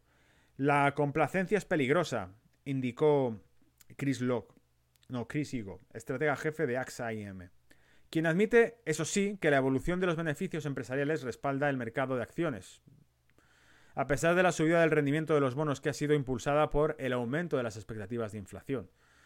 Eh, la Reserva Federal necesita asegurar a los mercados que están al tanto de todo. Este mensaje tiene que ser una inflación, tiene que ser que la inflación tendría que ser más alto durante más tiempo para alterar la política monetaria, concluye experto de la aseguradora francesa. Es decir, que si queremos que cambie la política monetaria de la Reserva Federal, y esperemos que no, porque como cambie con las tasas que hay ahora mismo de, actividad, pues te mataría por completo. Es que lo hemos dicho, este es el problema. Los bancos centrales han inundado el mercado de liquidez. Ahora, la deuda es masiva. Masiva. Si hay liquidez es que hay deuda. Si hay récords de liquidez es que hay récords de deuda. Si sube la tasa de interés sobre la deuda, revientan a todo el mundo. ¿Vale? Es decir, mm, y también lo he explicado igual, súper sencillo. Vamos a entender la, banca internacional y la macroeconomía, el, eh, el sistema financiero mundial, de una manera súper simplificada. Súper simplificada. Cuando alguien te presta dinero, te lo presta una tasa de interés X, ¿vale? Bien, bueno, eso en, el mundo real de fuera. En el nuestro no, nosotros mm, pagamos tasa de interés negativa, los bancos también, el sistema bancario con dinero gratis. Pero digámoslo así, la deuda que le llega a la empresa o la deuda que le llega a la familia cuando compra un inmueble o cuando la empresa compra un local o cuando invierten, esa deuda tiene una tasa de interés porque el banco privado que se la presta no es gilipollas y dice, bueno, a mí me lo han regalado el dinero, pero yo te voy a cobrar por él. Eh, entonces, cuando cobra una tasa de interés, aquí pasa una cosa, o esa familia es capaz de generar suficiente dinero como para cubrir lo que debe más lo que tiene que pagar en intereses, o no tira. Luego, dicho de otro modo, o la economía está lo suficientemente fuerte como para crecer más rápido que la, tasa de interés, o no se puede pagar. Y si encima sube la tasa de interés, están exigiendo, obligando a que la economía tenga un crecimiento más acelerado para poder cubrir la tasa de interés. ¿Me seguís? Es como, préstame 100, te, debo cuánto? 105, un 5% de interés. Vale, pues de aquí a un mes tengo que haber generado 105. O sea, tengo que tener disponibles 105. Si no los tengo, no te puedo pagar, ¿vale? No. Eso quiere decir que tengo que ser capaz de, con tus 100 que me has prestado, crecer al 7%. Para generar 107, darte a ti los 105 y ganar 2. Y si no consigo crecer al 7% y crezco al 2%, no he llegado a los 105, me quedo en 102, he generado 2 con los 100 que me has prestado, no te puedo pagar y entro en impagos. ¿Vale? Explicado con matemáticas del colegio. y ahora estamos en el 88%. ¿Vale? Y si mañana la bolsa se va a 4.500 y el PIB de Estados Unidos no ha crecido, vamos a estar peor aún. Vale, ¿me seguís? ¿Me escucháis? Vale, me decís que iba, iba. De vez en cuando yo creo que debe ser, debe ser Twitch, porque de vez en cuando como que se, se pierde, ¿no? Y demás, pero yo no noto nada desde aquí, o sea, yo veo que va todo el rato fluido, ¿vale?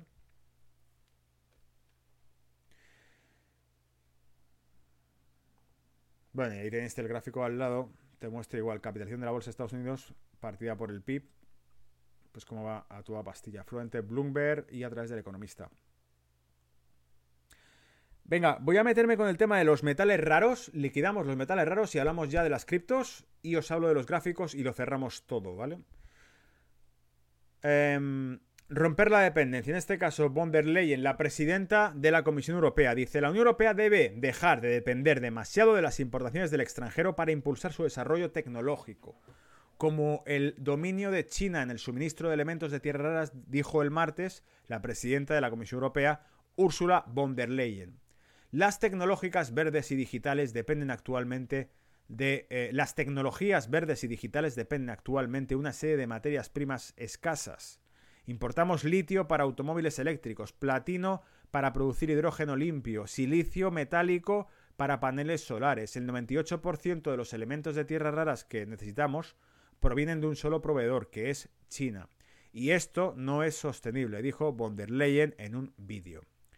Discurso con motivo de los días de la industria de la Unión Europea en 2021. El presidente, la presidenta, dijo que la creación de una alianza europea de materias primas a finales de año pasado se hizo con este propósito, para aliviar la dependencia del bloque de las prácticas eh, extractivas y hacer circular material crítico entre los Estados miembros.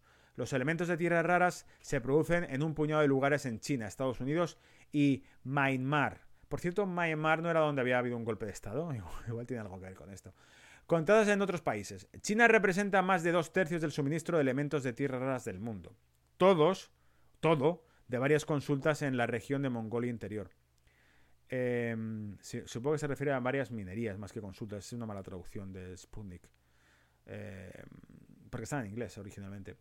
Los elementos juegan un papel esencial en la tecnología, desde los microchips hasta los altavoces y las imágenes de rayos X por su extracción, es pero su extracción es extremadamente laboriosa. Y aquí lo he puesto en rojo esto destacado, ¿eh? atención con esto. Algunas estimaciones indican que la extracción de una tonelada de elementos de tierras raras produce alrededor de 100 toneladas de desechos. Y os he puesto por eso al lado. Cambio climático, hello. Es decir, no, hablan de, de que hay que empezar a hacer coches eléctricos porque contaminan mucho pero luego te están diciendo que para sacar 100 toneladas tienen que. No, perdón, una tonelada tienen que producir 100 de desechos. Esto es un poco como la energía nuclear. Genera mucha electricidad solo y con, agua prácticamente. Agua y material radiactivo pueden generar electricidad para, para ciudades enteras sin emitir CO2 de ningún tipo. Pero luego hay que meter ese, ese material radiactivo en algún sitio. ¿Vale? Hay que meterlo bajo tierra, que es lo que hicieron pozos y minas bajo tierra para guardarlo pero evidentemente en su momento, de hecho, la energía nuclear en sus orígenes era defendida contra el cambio climático, era defendida casi por los verdes, era no una forma de energía limpia eh, que no va a dañar la atmósfera ni que va a contaminar, ¿vale? Gracias, Rafa. Sí, me decía Rafa por aquí que iba a haber que crear una web directamente para que no haya problemas con esto.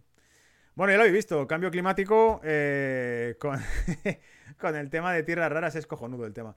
ETF de tierras raras. Eh, esto era una consulta que me habéis hecho. ¿No habrá un ETF de este tipo de minerales tan, tan estratégicos que se están poniendo tan al día? Seguramente en un futuro hablemos de esto. Es decir, seguramente en un futuro todos hablemos de este tipo de temas. De cómo, por cierto, estoy, estoy leyéndose el artículo sin ponerlo en portada. ¿Cuánto llevo así? Ni me he dado cuenta ya. Bueno, que sepáis que esto era la portada de lo que estábamos leyendo. Von der Leyen dice, Wolf uh, over relies on rare earth elements for China. Vale, y esto era a través de Sputnik, lo tenéis ahí. Y ahora, el ETF de tierras raras. Venga, si vamos a ponernos a invertir en algo que es tan escaso y que ya hemos dicho es la nueva OPEP, la nueva OPEP, el control de petróleo de los años 70 por parte de 5 o 6 países, es lo mismo a día de hoy con tierras raras y con eh, circuitos y con em, todo el tema de componentes eléctricos eh, y de alto, alta velocidad, que es al fin y al cabo, cuando estuve mirando ordenadores esta semana, porque falló la semana pasada eh, la transmisión de gamers y tal, uno de los amigos a los que consulté me dijo, es que ahora mismo para hacerlo por piezas lo vas a tener complicado porque hay Vectors Earth barra Strategic Metals siglas o em, ticker, por si lo quieres buscar, es REMX. REMX es el ticker con el que encuentras el ETF de tiras raras del que vamos a hablar ahora. El ETF Rare Earth Strategic Metals de Van Eck, a pesar de las interrupciones de producción durante la pandemia de coronavirus, ha aumentado un 38% en lo que va de 2021. Un 38%, alucina, ¿eh? En solamente lo que va de este año, o sea, hasta el 19 de febrero. 38%. El fondo tuvo un sólido desempeño el año pasado cuando abrió en 2020 a 40,86 dólares hasta cerrar en 65,82 dólares el 31 de diciembre. O sea que tampoco le fue nada mal el, en 2020. El ETF de Banek, Vectores Rare Earth Strategic Metals, tienen activos netos totales de 666 millones de dólares. Tampoco es muy grande, ¿eh? O sea que esto puede tener más potencial. A 19 de febrero, dice. Y un rendimiento diario total hasta la fecha, según Yahoo Finance, del 37,3% al 22 de febrero. El ETF Banek Vectors Rare Earth Strategic Metals, lanzado el 27 de octubre de 2010, busca replicar el desempeño de el MVIS, el MVIS, Global Rare Earth Strategic Metals Index, que rastrea a las empresas involucradas en la producción, refinación y reciclaje de tierras raras y metales y minerales estratégicos. De modo que el benchmark que se llama en temas de fondos de inversión, en este caso el benchmark es el, MVIS. Es decir, esto es un fondo de inversión que quiere centrarse únicamente en invertir en compañías que explotan y producen materiales raros para circuitos. Nos, nos situamos, ¿vale? Eso es lo que estamos viendo ahora mismo.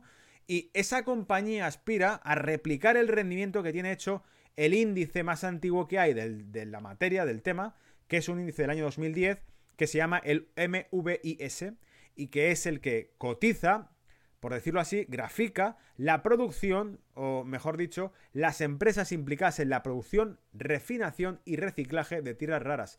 No solamente las que están picando piedra y sacando ese tipo de minerales, sino aquellas que los procesan y los comercializan también están implicadas en esto, ¿vale? Por cierto, la semana pasada comentamos Río Tinto, que es también explotación minera eh, de la bolsa londinense, de las más grandes que existen a nivel mundial, ha subido, me parece que un 60 y pico por ciento el año pasado. El, rendimiento a un año hacia atrás es del 60 y pico por ciento en la bolsa y pocas compañías han subido eso, ¿vale?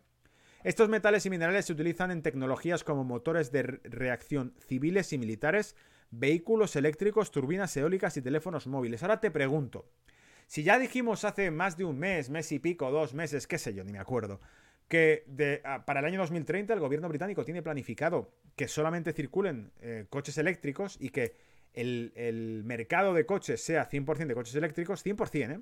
Y a día de hoy tiene un 92% de la cuota de mercado son coches de diésel, significa que van a tener que expandir al 92% de los coches eléctricos. Es decir, que los coches eléctricos van a tener que sustituir al 92% de la industria automovilística en Reino Unido. Lo cual sí te dice que hay un margen de beneficio brutal aquí. Así que esto se pone muy, muy, muy interesante.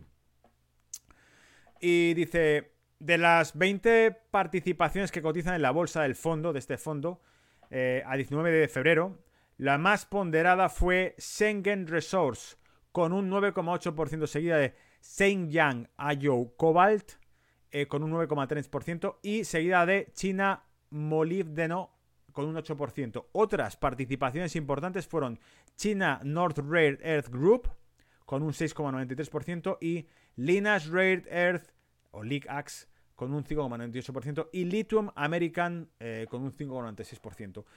En resumen, China controla la mayor parte de compañías que se dedican a esto y alguna estadounidense también está ahí. Porque Lithium America, Lithium America se esperó que sea estadounidense. Si no, imagínate también es China y le han puesto Americans de nombre, ¿vale? Bueno, ahí lo tienes. Te he sacado también el índice para que lo veáis, para que otra cosita más que tengáis es detalles sobre el índice. Dice, hay desafíos por delante para el sector. Ah, bueno, esto venía un artículo, por cierto. Lo tenéis aquí. Dinner to Bank Egg Vectors Rate. He encontrado un artículo sobre el propio ETF de tierras raras. Esto es joya pura, porque realmente eh, pocas veces me meto con el tema de acciones y aquí me estoy metiendo con el tema de acciones porque os estoy hablando ya directamente de un fondo de inversión que está únicamente enfocado a invertir en empresas, compañías, acciones dedicadas a la explotación y refinamiento de metales raros, minerales raros, que están tan necesarios. Si, si digamos que todo el tema de Davos nos dice que va a cambiar la raza humana y que vamos a vivir todos en un mundo eléctrico y de comida y carne sintética y que vamos a viajar en tren. Y para ello van a cambiar por completo nuestra realidad y va a ser todo eléctrico. A saber lo que contaminará eso, pero bueno, da igual. Va a ser todo eléctrico. Pues Chicos, chicas, esto es el puto futuro. O sea, realmente lo que están diciendo es blanco y en vasija. Van a obligar la regulación, los gobiernos, los cambioclimatistas, van a obligar a que toda la industria desaparezca, tal como la conocemos, y aparezca una nueva industria detrás verde, ¿vale? Que tiene de verde, insisto, el nombre, porque ya hemos dicho que lo que produce una tonelada explotada esto produce 100 toneladas de desechos. A pesar de estos vientos en contra, los fundamentos para el crecimiento continuo del ETF son sólidos. Los vehículos eléctricos. Ah, ¿qué vientos en contra? ¿Hemos leído lo de los vientos en contra? Hay desafíos por delante para el sector industrial, como la incertidumbre en torno a la demanda aeroespacial y a las crecientes preocupaciones éticas y ambientales en torno al uso del cobalto. Vale, a pesar de eso, los fundadores para el crecimiento continuo del ETF son solo los fundamentos. Eh, son sólidos. Los vehículos eléctricos y las turbinas eólicas se beneficiarán de las políticas gubernamentales más ecológicas del presidente de Estados Unidos, Joe Biden. Sí, lo di. No había leído esto. Lo dije en su momento. El artículo que publiqué en diciembre y que fue publicado en enero sobre Joe Biden decía: Joe Biden representa al lobby. ¿Os acordáis que lo dije hasta en televisión? Cuando dijeron: ¿Y qué, ideas, qué propuestas tiene Joe Biden frente a Donald Trump? Y dije: Joe Biden no tiene propuestas. en todo caso, será su equipo de asesores, que sabemos que es una agenda corporativa representa al sector eh, de los negocios que, van, que quieren que se destinen dinero público a, los negocios verdes y por eso está Joe Biden, para que pueda canalizar dinero público a negocios verdes que ya poseen sus, eh, los magnates, las élites, ¿vale? Por eso Bill Gates compra terrenos eh, para, para, el tema agrícola, porque ya saben de sobra que mañana se va a hacer carne con setas. Las setas se van a machacar, se van a cortar, se va a hacer una pasta y esa pasta se va a convertir en carne. Ya existe, de hecho, se llama corn, ¿vale? No estoy de broma. De hecho, Jing Lu, analista senior de Rockskill, espera que la demanda de cobalto se duplique para 2030 debido a un mayor enfoque de la fabricación de baterías. Míralo cómo saben por dónde va el tema, ¿eh? Es que al final no es que sean listos invirtiendo, es que fabrican ellos el, ciclo bursátil. Son ellos los que fabrican, deciden en qué, en qué va a subir y en qué va a bajar la economía. Informó de North Miner. Según Fortune Business Insights, el mercado del litio aumenta en 4.000 millones de 2019 a 8.200 millones en 2027. O sea, más del doble. En, más del doble en 8 años. Teniendo en cuenta que Estados Unidos importa el 80% de sus tierras raras de China. Aquí es la cojonante. O sea, por eso ya no está Trump. Eh, Estados Unidos importa el 80% de ese material. Tú fíjate lo que consume Estados Unidos en ese material, porque por la producción que tiene, eh, importa el 80% de China. Son amigos. Según ETF Trends, es probable que Asia siga siendo el principal impulsor de este crecimiento eh, previsto. Nos ha jodido. Si ven ya la proyección, si tú y yo lo estamos hablando, ¿qué no, no estará haciendo China ahora mismo para controlar ese mercado? Para los contratistas de defensa estadounidenses y europeos. O sea, ¿veis que Trump decía, no puede haber chips eh, que vengan de China en material militar americano? Ya, pues eh, cágate que a lo mejor no te venden ni siquiera los minerales para producirlo tú. o sea, lo tienen pillado todo, ¿vale? Los minerales son necesarios para la fabricación de aviones de combate F-35, entre otras cosas, según el Financial Times. Sin embargo, la medida, otra, eh, eh, la, medida, otra vía más en las tensiones comerciales entre Estados Unidos y China, podría ser contraproducente para los productores chinos si obliga a Estados Unidos a buscar proveedores alternativos como Linus Rare Earths de Australia. Vale, pues Australia podría meterse en el negocio y también querría producir. ¿Vale? Ah, me decís que empezaba a verse mal, se corta, no sé, ya veré cuando esto termine, porque claro, a mi entender, yo lo veo fluido. Aquí yo no veo que. Claro, yo veo la plataforma y yo la veo todo el rato que está en tiempo real, pero lo que no sé es cómo llega la transmisión. No debería llegar mal, ya os digo. Voy conexión por cable hoy. Ya ni wifi ni nada, un cable directamente al router, ¿vale? Y ya por último, sí, el índice de tierras raras. este índice proporciona expansión, eh, exposición global a las empresas más grandes que se encuentran activas en minería y en procesamiento de tierras raras o minerales estratégicos en comparación con los metales básicos. Los metales de tierras raras tienen usos más em, especializados. A menudo son más difíciles de extraer. Los componentes se consideran mineros de tierras raras cuando tienen la mayoría de sus ingresos o reservas en estos metales. El índice está ponderado por capitalización de mercado, por participaciones limitadas a un máximo del 8%. Es decir, que cogen un índice que está hecho por todas las empresas que producen y que mantienen sus activos en este tipo de, material, que son altamente vinculadas a materiales raros, eh, eh, eh, están aquí, están aquí en este índice. Daos cuenta una cosa, lo interesante, el índice no ha roto máximos hasta ahora. Ahora está rompiendo máximos de 2018. Pero de 2018 a 2020 ha caído una pasada. Luego no te confíes, porque por mucho que sean el futuro innecesarios, de 2018 a 2020 ha aumentado, eh, por decirlo así, la producción tecnológica a nivel global y no por ello ha aumentado la demanda de esto. Cuidado, cuidado, ¿vale? No obstante, como ha superado máximos, que los veis ahí, que lo tengo en el gráfico, voy a hacer un poquito de zoom, ¿vale? Porque si no, lo vais a ver bastante mal. Bueno, que tampoco es que se vea muy bien con esta resolución, pero ¿lo veis?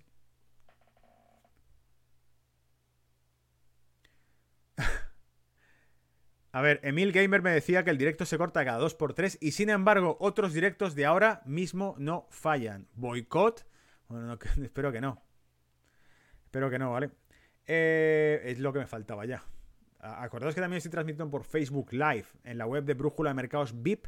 Está transmitiendo por Facebook Live. O sea, es que no estoy transmitiendo solamente a través de Twitch. Transmito a través de Twitch y a través de Facebook. Así que los que estéis por Facebook, decidme si por Facebook sí se ve mm, bien, ¿vale? En el chat. Eh, bueno, decía eso. Ahí tenéis el índice. ¿Qué os voy a contar? 2018 hizo un tobogán hasta 2020, aunque la, producción eh, de componentes electrónicos ha aumentado como siempre y eso no ha hecho que este índice suba. Pero me parece súper interesante a nivel de estar invertido en el largo plazo. Y solo si vemos que se da la vuelta hacia los 600, ese índice que sirve como indicador y que no tiene nada que ver con el ETF. El ETF lo hemos comentado hace un momento. Ahora estamos hablando del índice que tenéis en pantalla y que nos sirve como referencia, voy a ponerlo en grande, nos sirve como referencia para seguir estos minerales. Entonces, queremos ver cómo está el mercado de eh, tierras raras, nos buscamos directamente el MVIS y vemos su cotización, que está por encima de 600, cojonudo, que hace soportes y que tira 600 para arriba y proyecta y se nos pone, ha subido de 2020 hasta ahora, eh, ponte de 200 a 600 y pico. Pues a lo mejor quiere decir que para, para el año que viene estaría en 1800 y pico, qué sé yo, ¿vale? Siguiendo esa evolución. Vale, me dicen, gracias, Miss Ben. Eh, y Sing también me lo pone, Darwin, eh, que se oye perfecto en. Se ve y se oye bien en Facebook. Pues genial, entonces. ¿Vale? Bueno, venga, me voy a meter ya con el último sprint. Tres comentarios que vamos a hacer sobre tema de criptos. Tres comentarios sobre tema de criptos. Tres noticias en concreto sobre tema de criptos.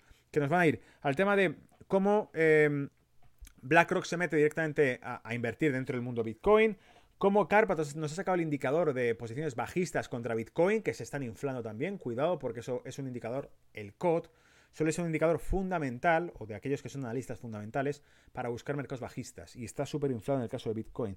Y por último, la teoría de Oleg sobre Elon Musk y su fork en Bitcoin, que ahora explicaremos.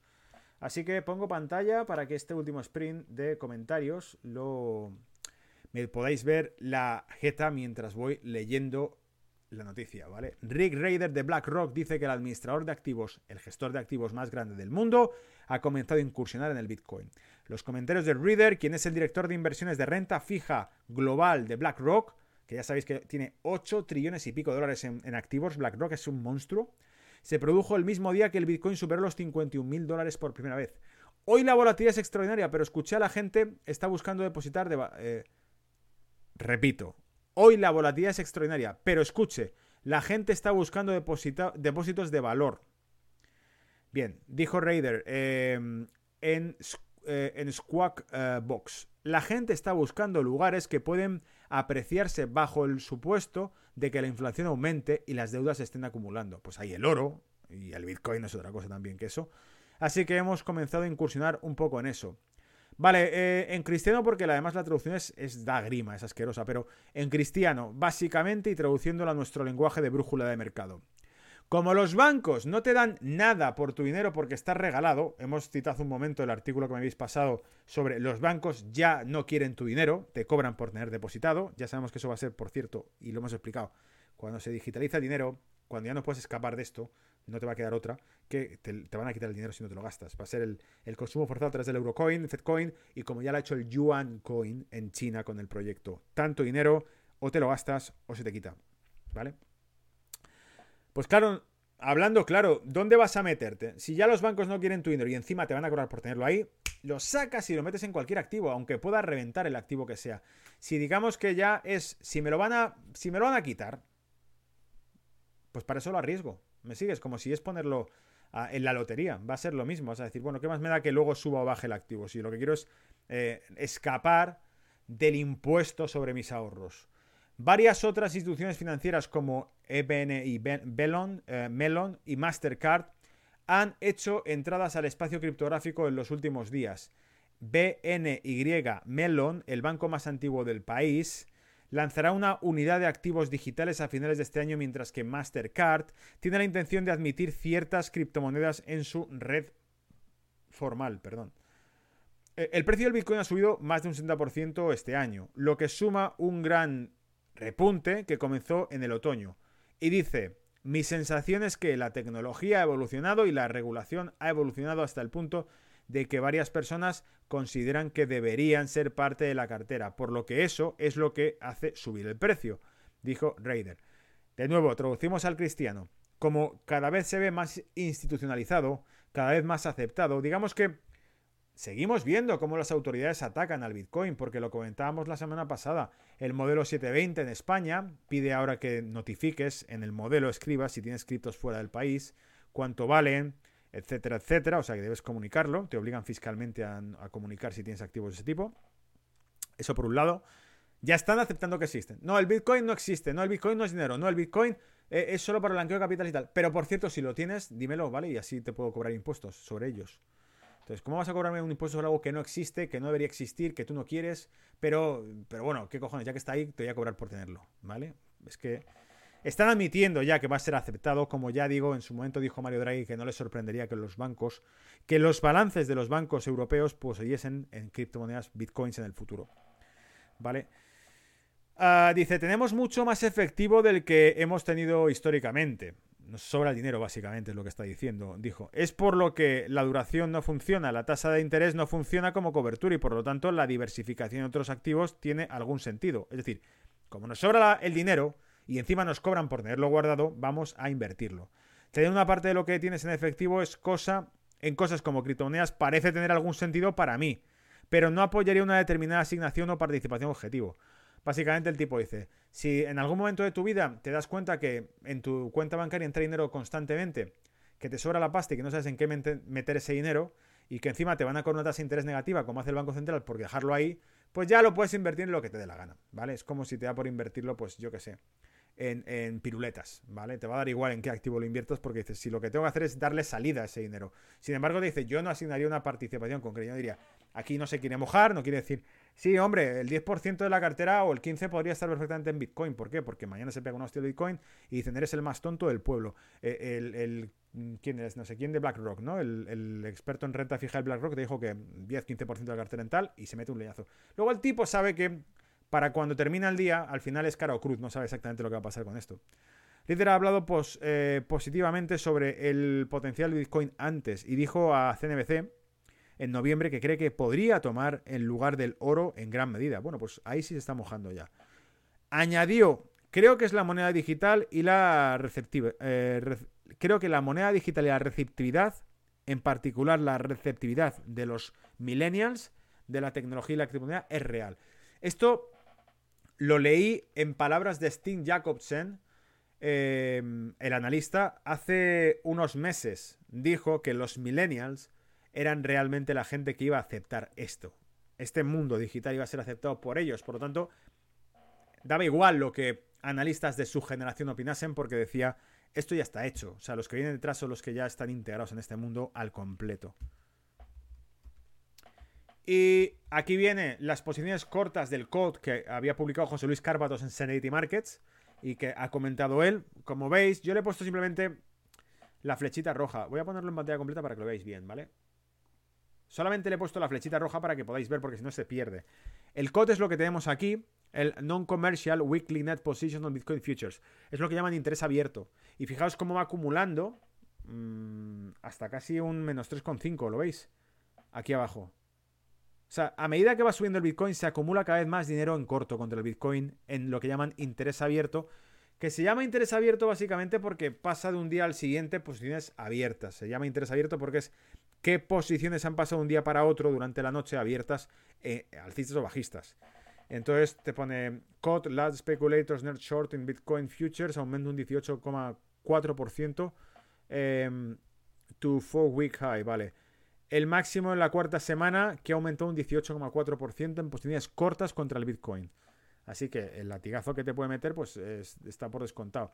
Que no tiene por qué ocurrir. Sencillamente lo que estás haciendo es que tú ves que es un activo y lo que haces es empezar a inflarte contra él porque está por las nubes. Y ya por fin, llegamos a la parte de lo que me ha comentado Oleg, dice Oleg.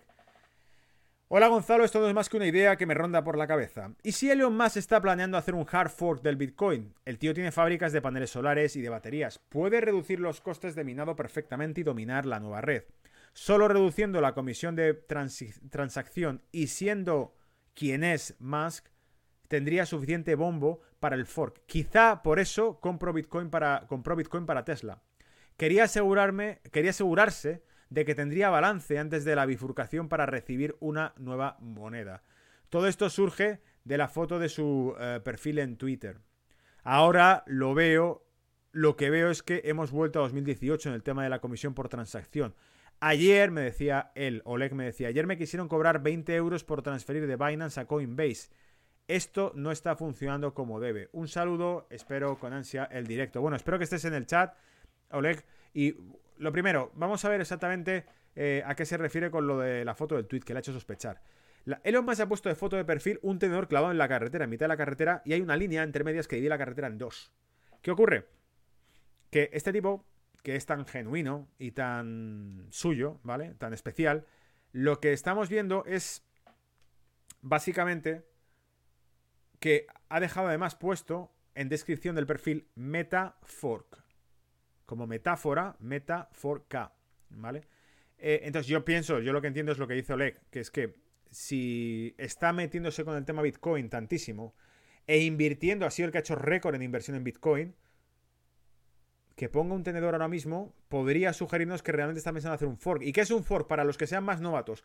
El fork sería, el, Bitcoin va como va, o sea, es, una rama en concreto y aparecen de repente nuevas Es como si dijésemos en bolsa un split, pero no es exactamente como un split.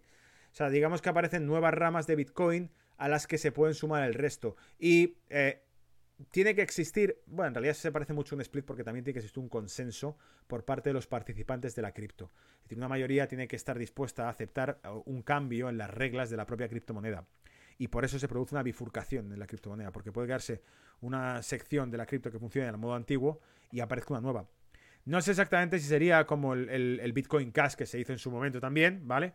Pero eh, digamos que sería algo como esto, cambiar las reglas del propio Bitcoin y modificarlo. Y entonces lo que dice Oleg es, este tipo ha invertido en Bitcoin, se ha metido tantísimo en el tema y está creando tantos tanto soporte tecnológico para estar dentro del blockchain que lo que quiere es cambiarlo, quiere quedarse con él o quiere controlarlo básicamente o quiere implementar nuevas reglas en ese blockchain y me ha parecido pues bueno, muy blown mind, ¿no? El, el que estaba genial ese comentario, Oleg, gracias por tu contribución y ha merecido la pena, yo creo, porque mucha gente seguro que esto le va a calentar la boca y va a querer hablar del tema.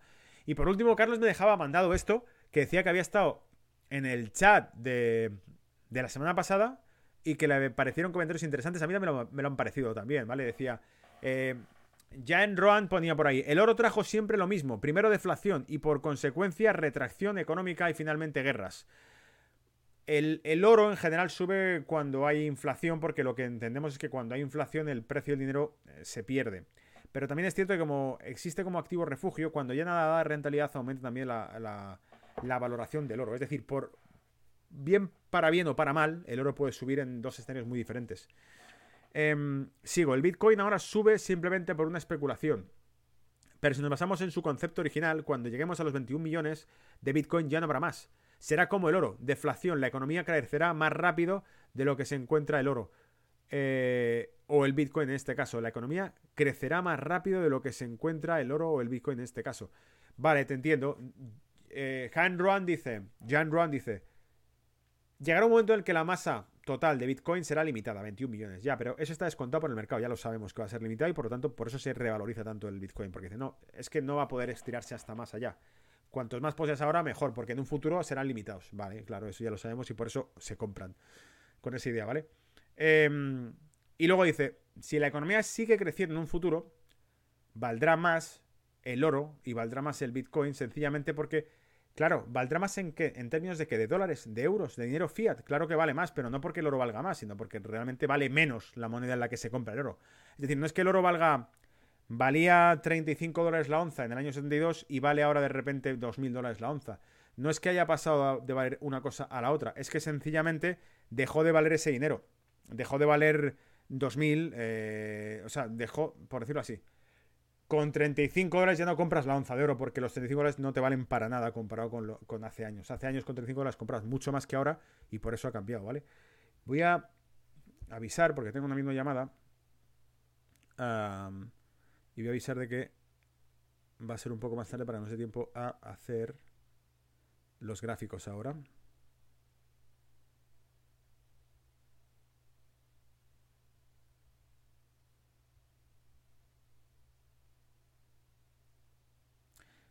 Estas cosas del directo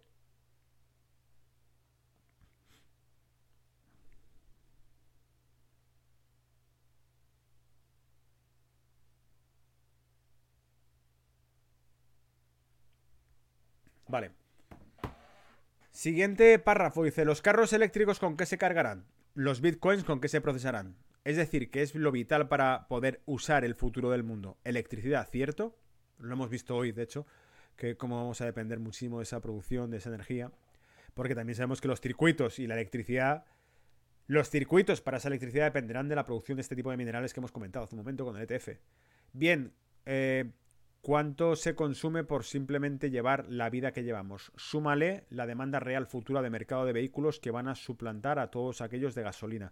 Yo pienso que no se podrá hacer de inmediato la sustitución y que por eso lo que harán será que utilicemos transportes públicos eléctricos en un futuro. Y de hecho, lo dije hace más de un mes y ya están hablando de que el año del tren, ¿vale? En la Unión Europea. Súmale que, o sea, si al final va a haber que montar un consultorio de más que de bolsa, un consultorio profético. ¿Sabes? En un futuro me veo con una bola de cristal aquí directamente y empezando a hablar de cómo va la historia. Eh, el Ethereum lo tengo analizado. Me, me, Harper me decía por el chat que si podía analizar el Ethereum y el IOTA. He analizado el Ethereum, así que lo tengo guardado el gráfico para que lo veas. Lo he hecho antes de empezar el directo. He hecho el Litecoin, he hecho el Bitcoin y he hecho el Ripple, pero no he hecho el IOTA, ¿vale? ¿Vale? Para procesar ahora todas las transacciones de blockchain de todas las operaciones del futuro. Ahora, pregúntense si producimos suficiente. Vale, entonces su, razonamiento es que mm, va a haber una escasez, por decirlo así, súmale que gastará energía para procesar ahora todas las transacciones en blockchain y todas las operaciones del futuro. Ahora pregúntate si producimos suficiente. O sea que la producción no va a aumentar tan rápido como va a aumentar el valor de sus activos, ¿vale? Bien, bueno, fin de esto. Me voy un poco al chat, hablo con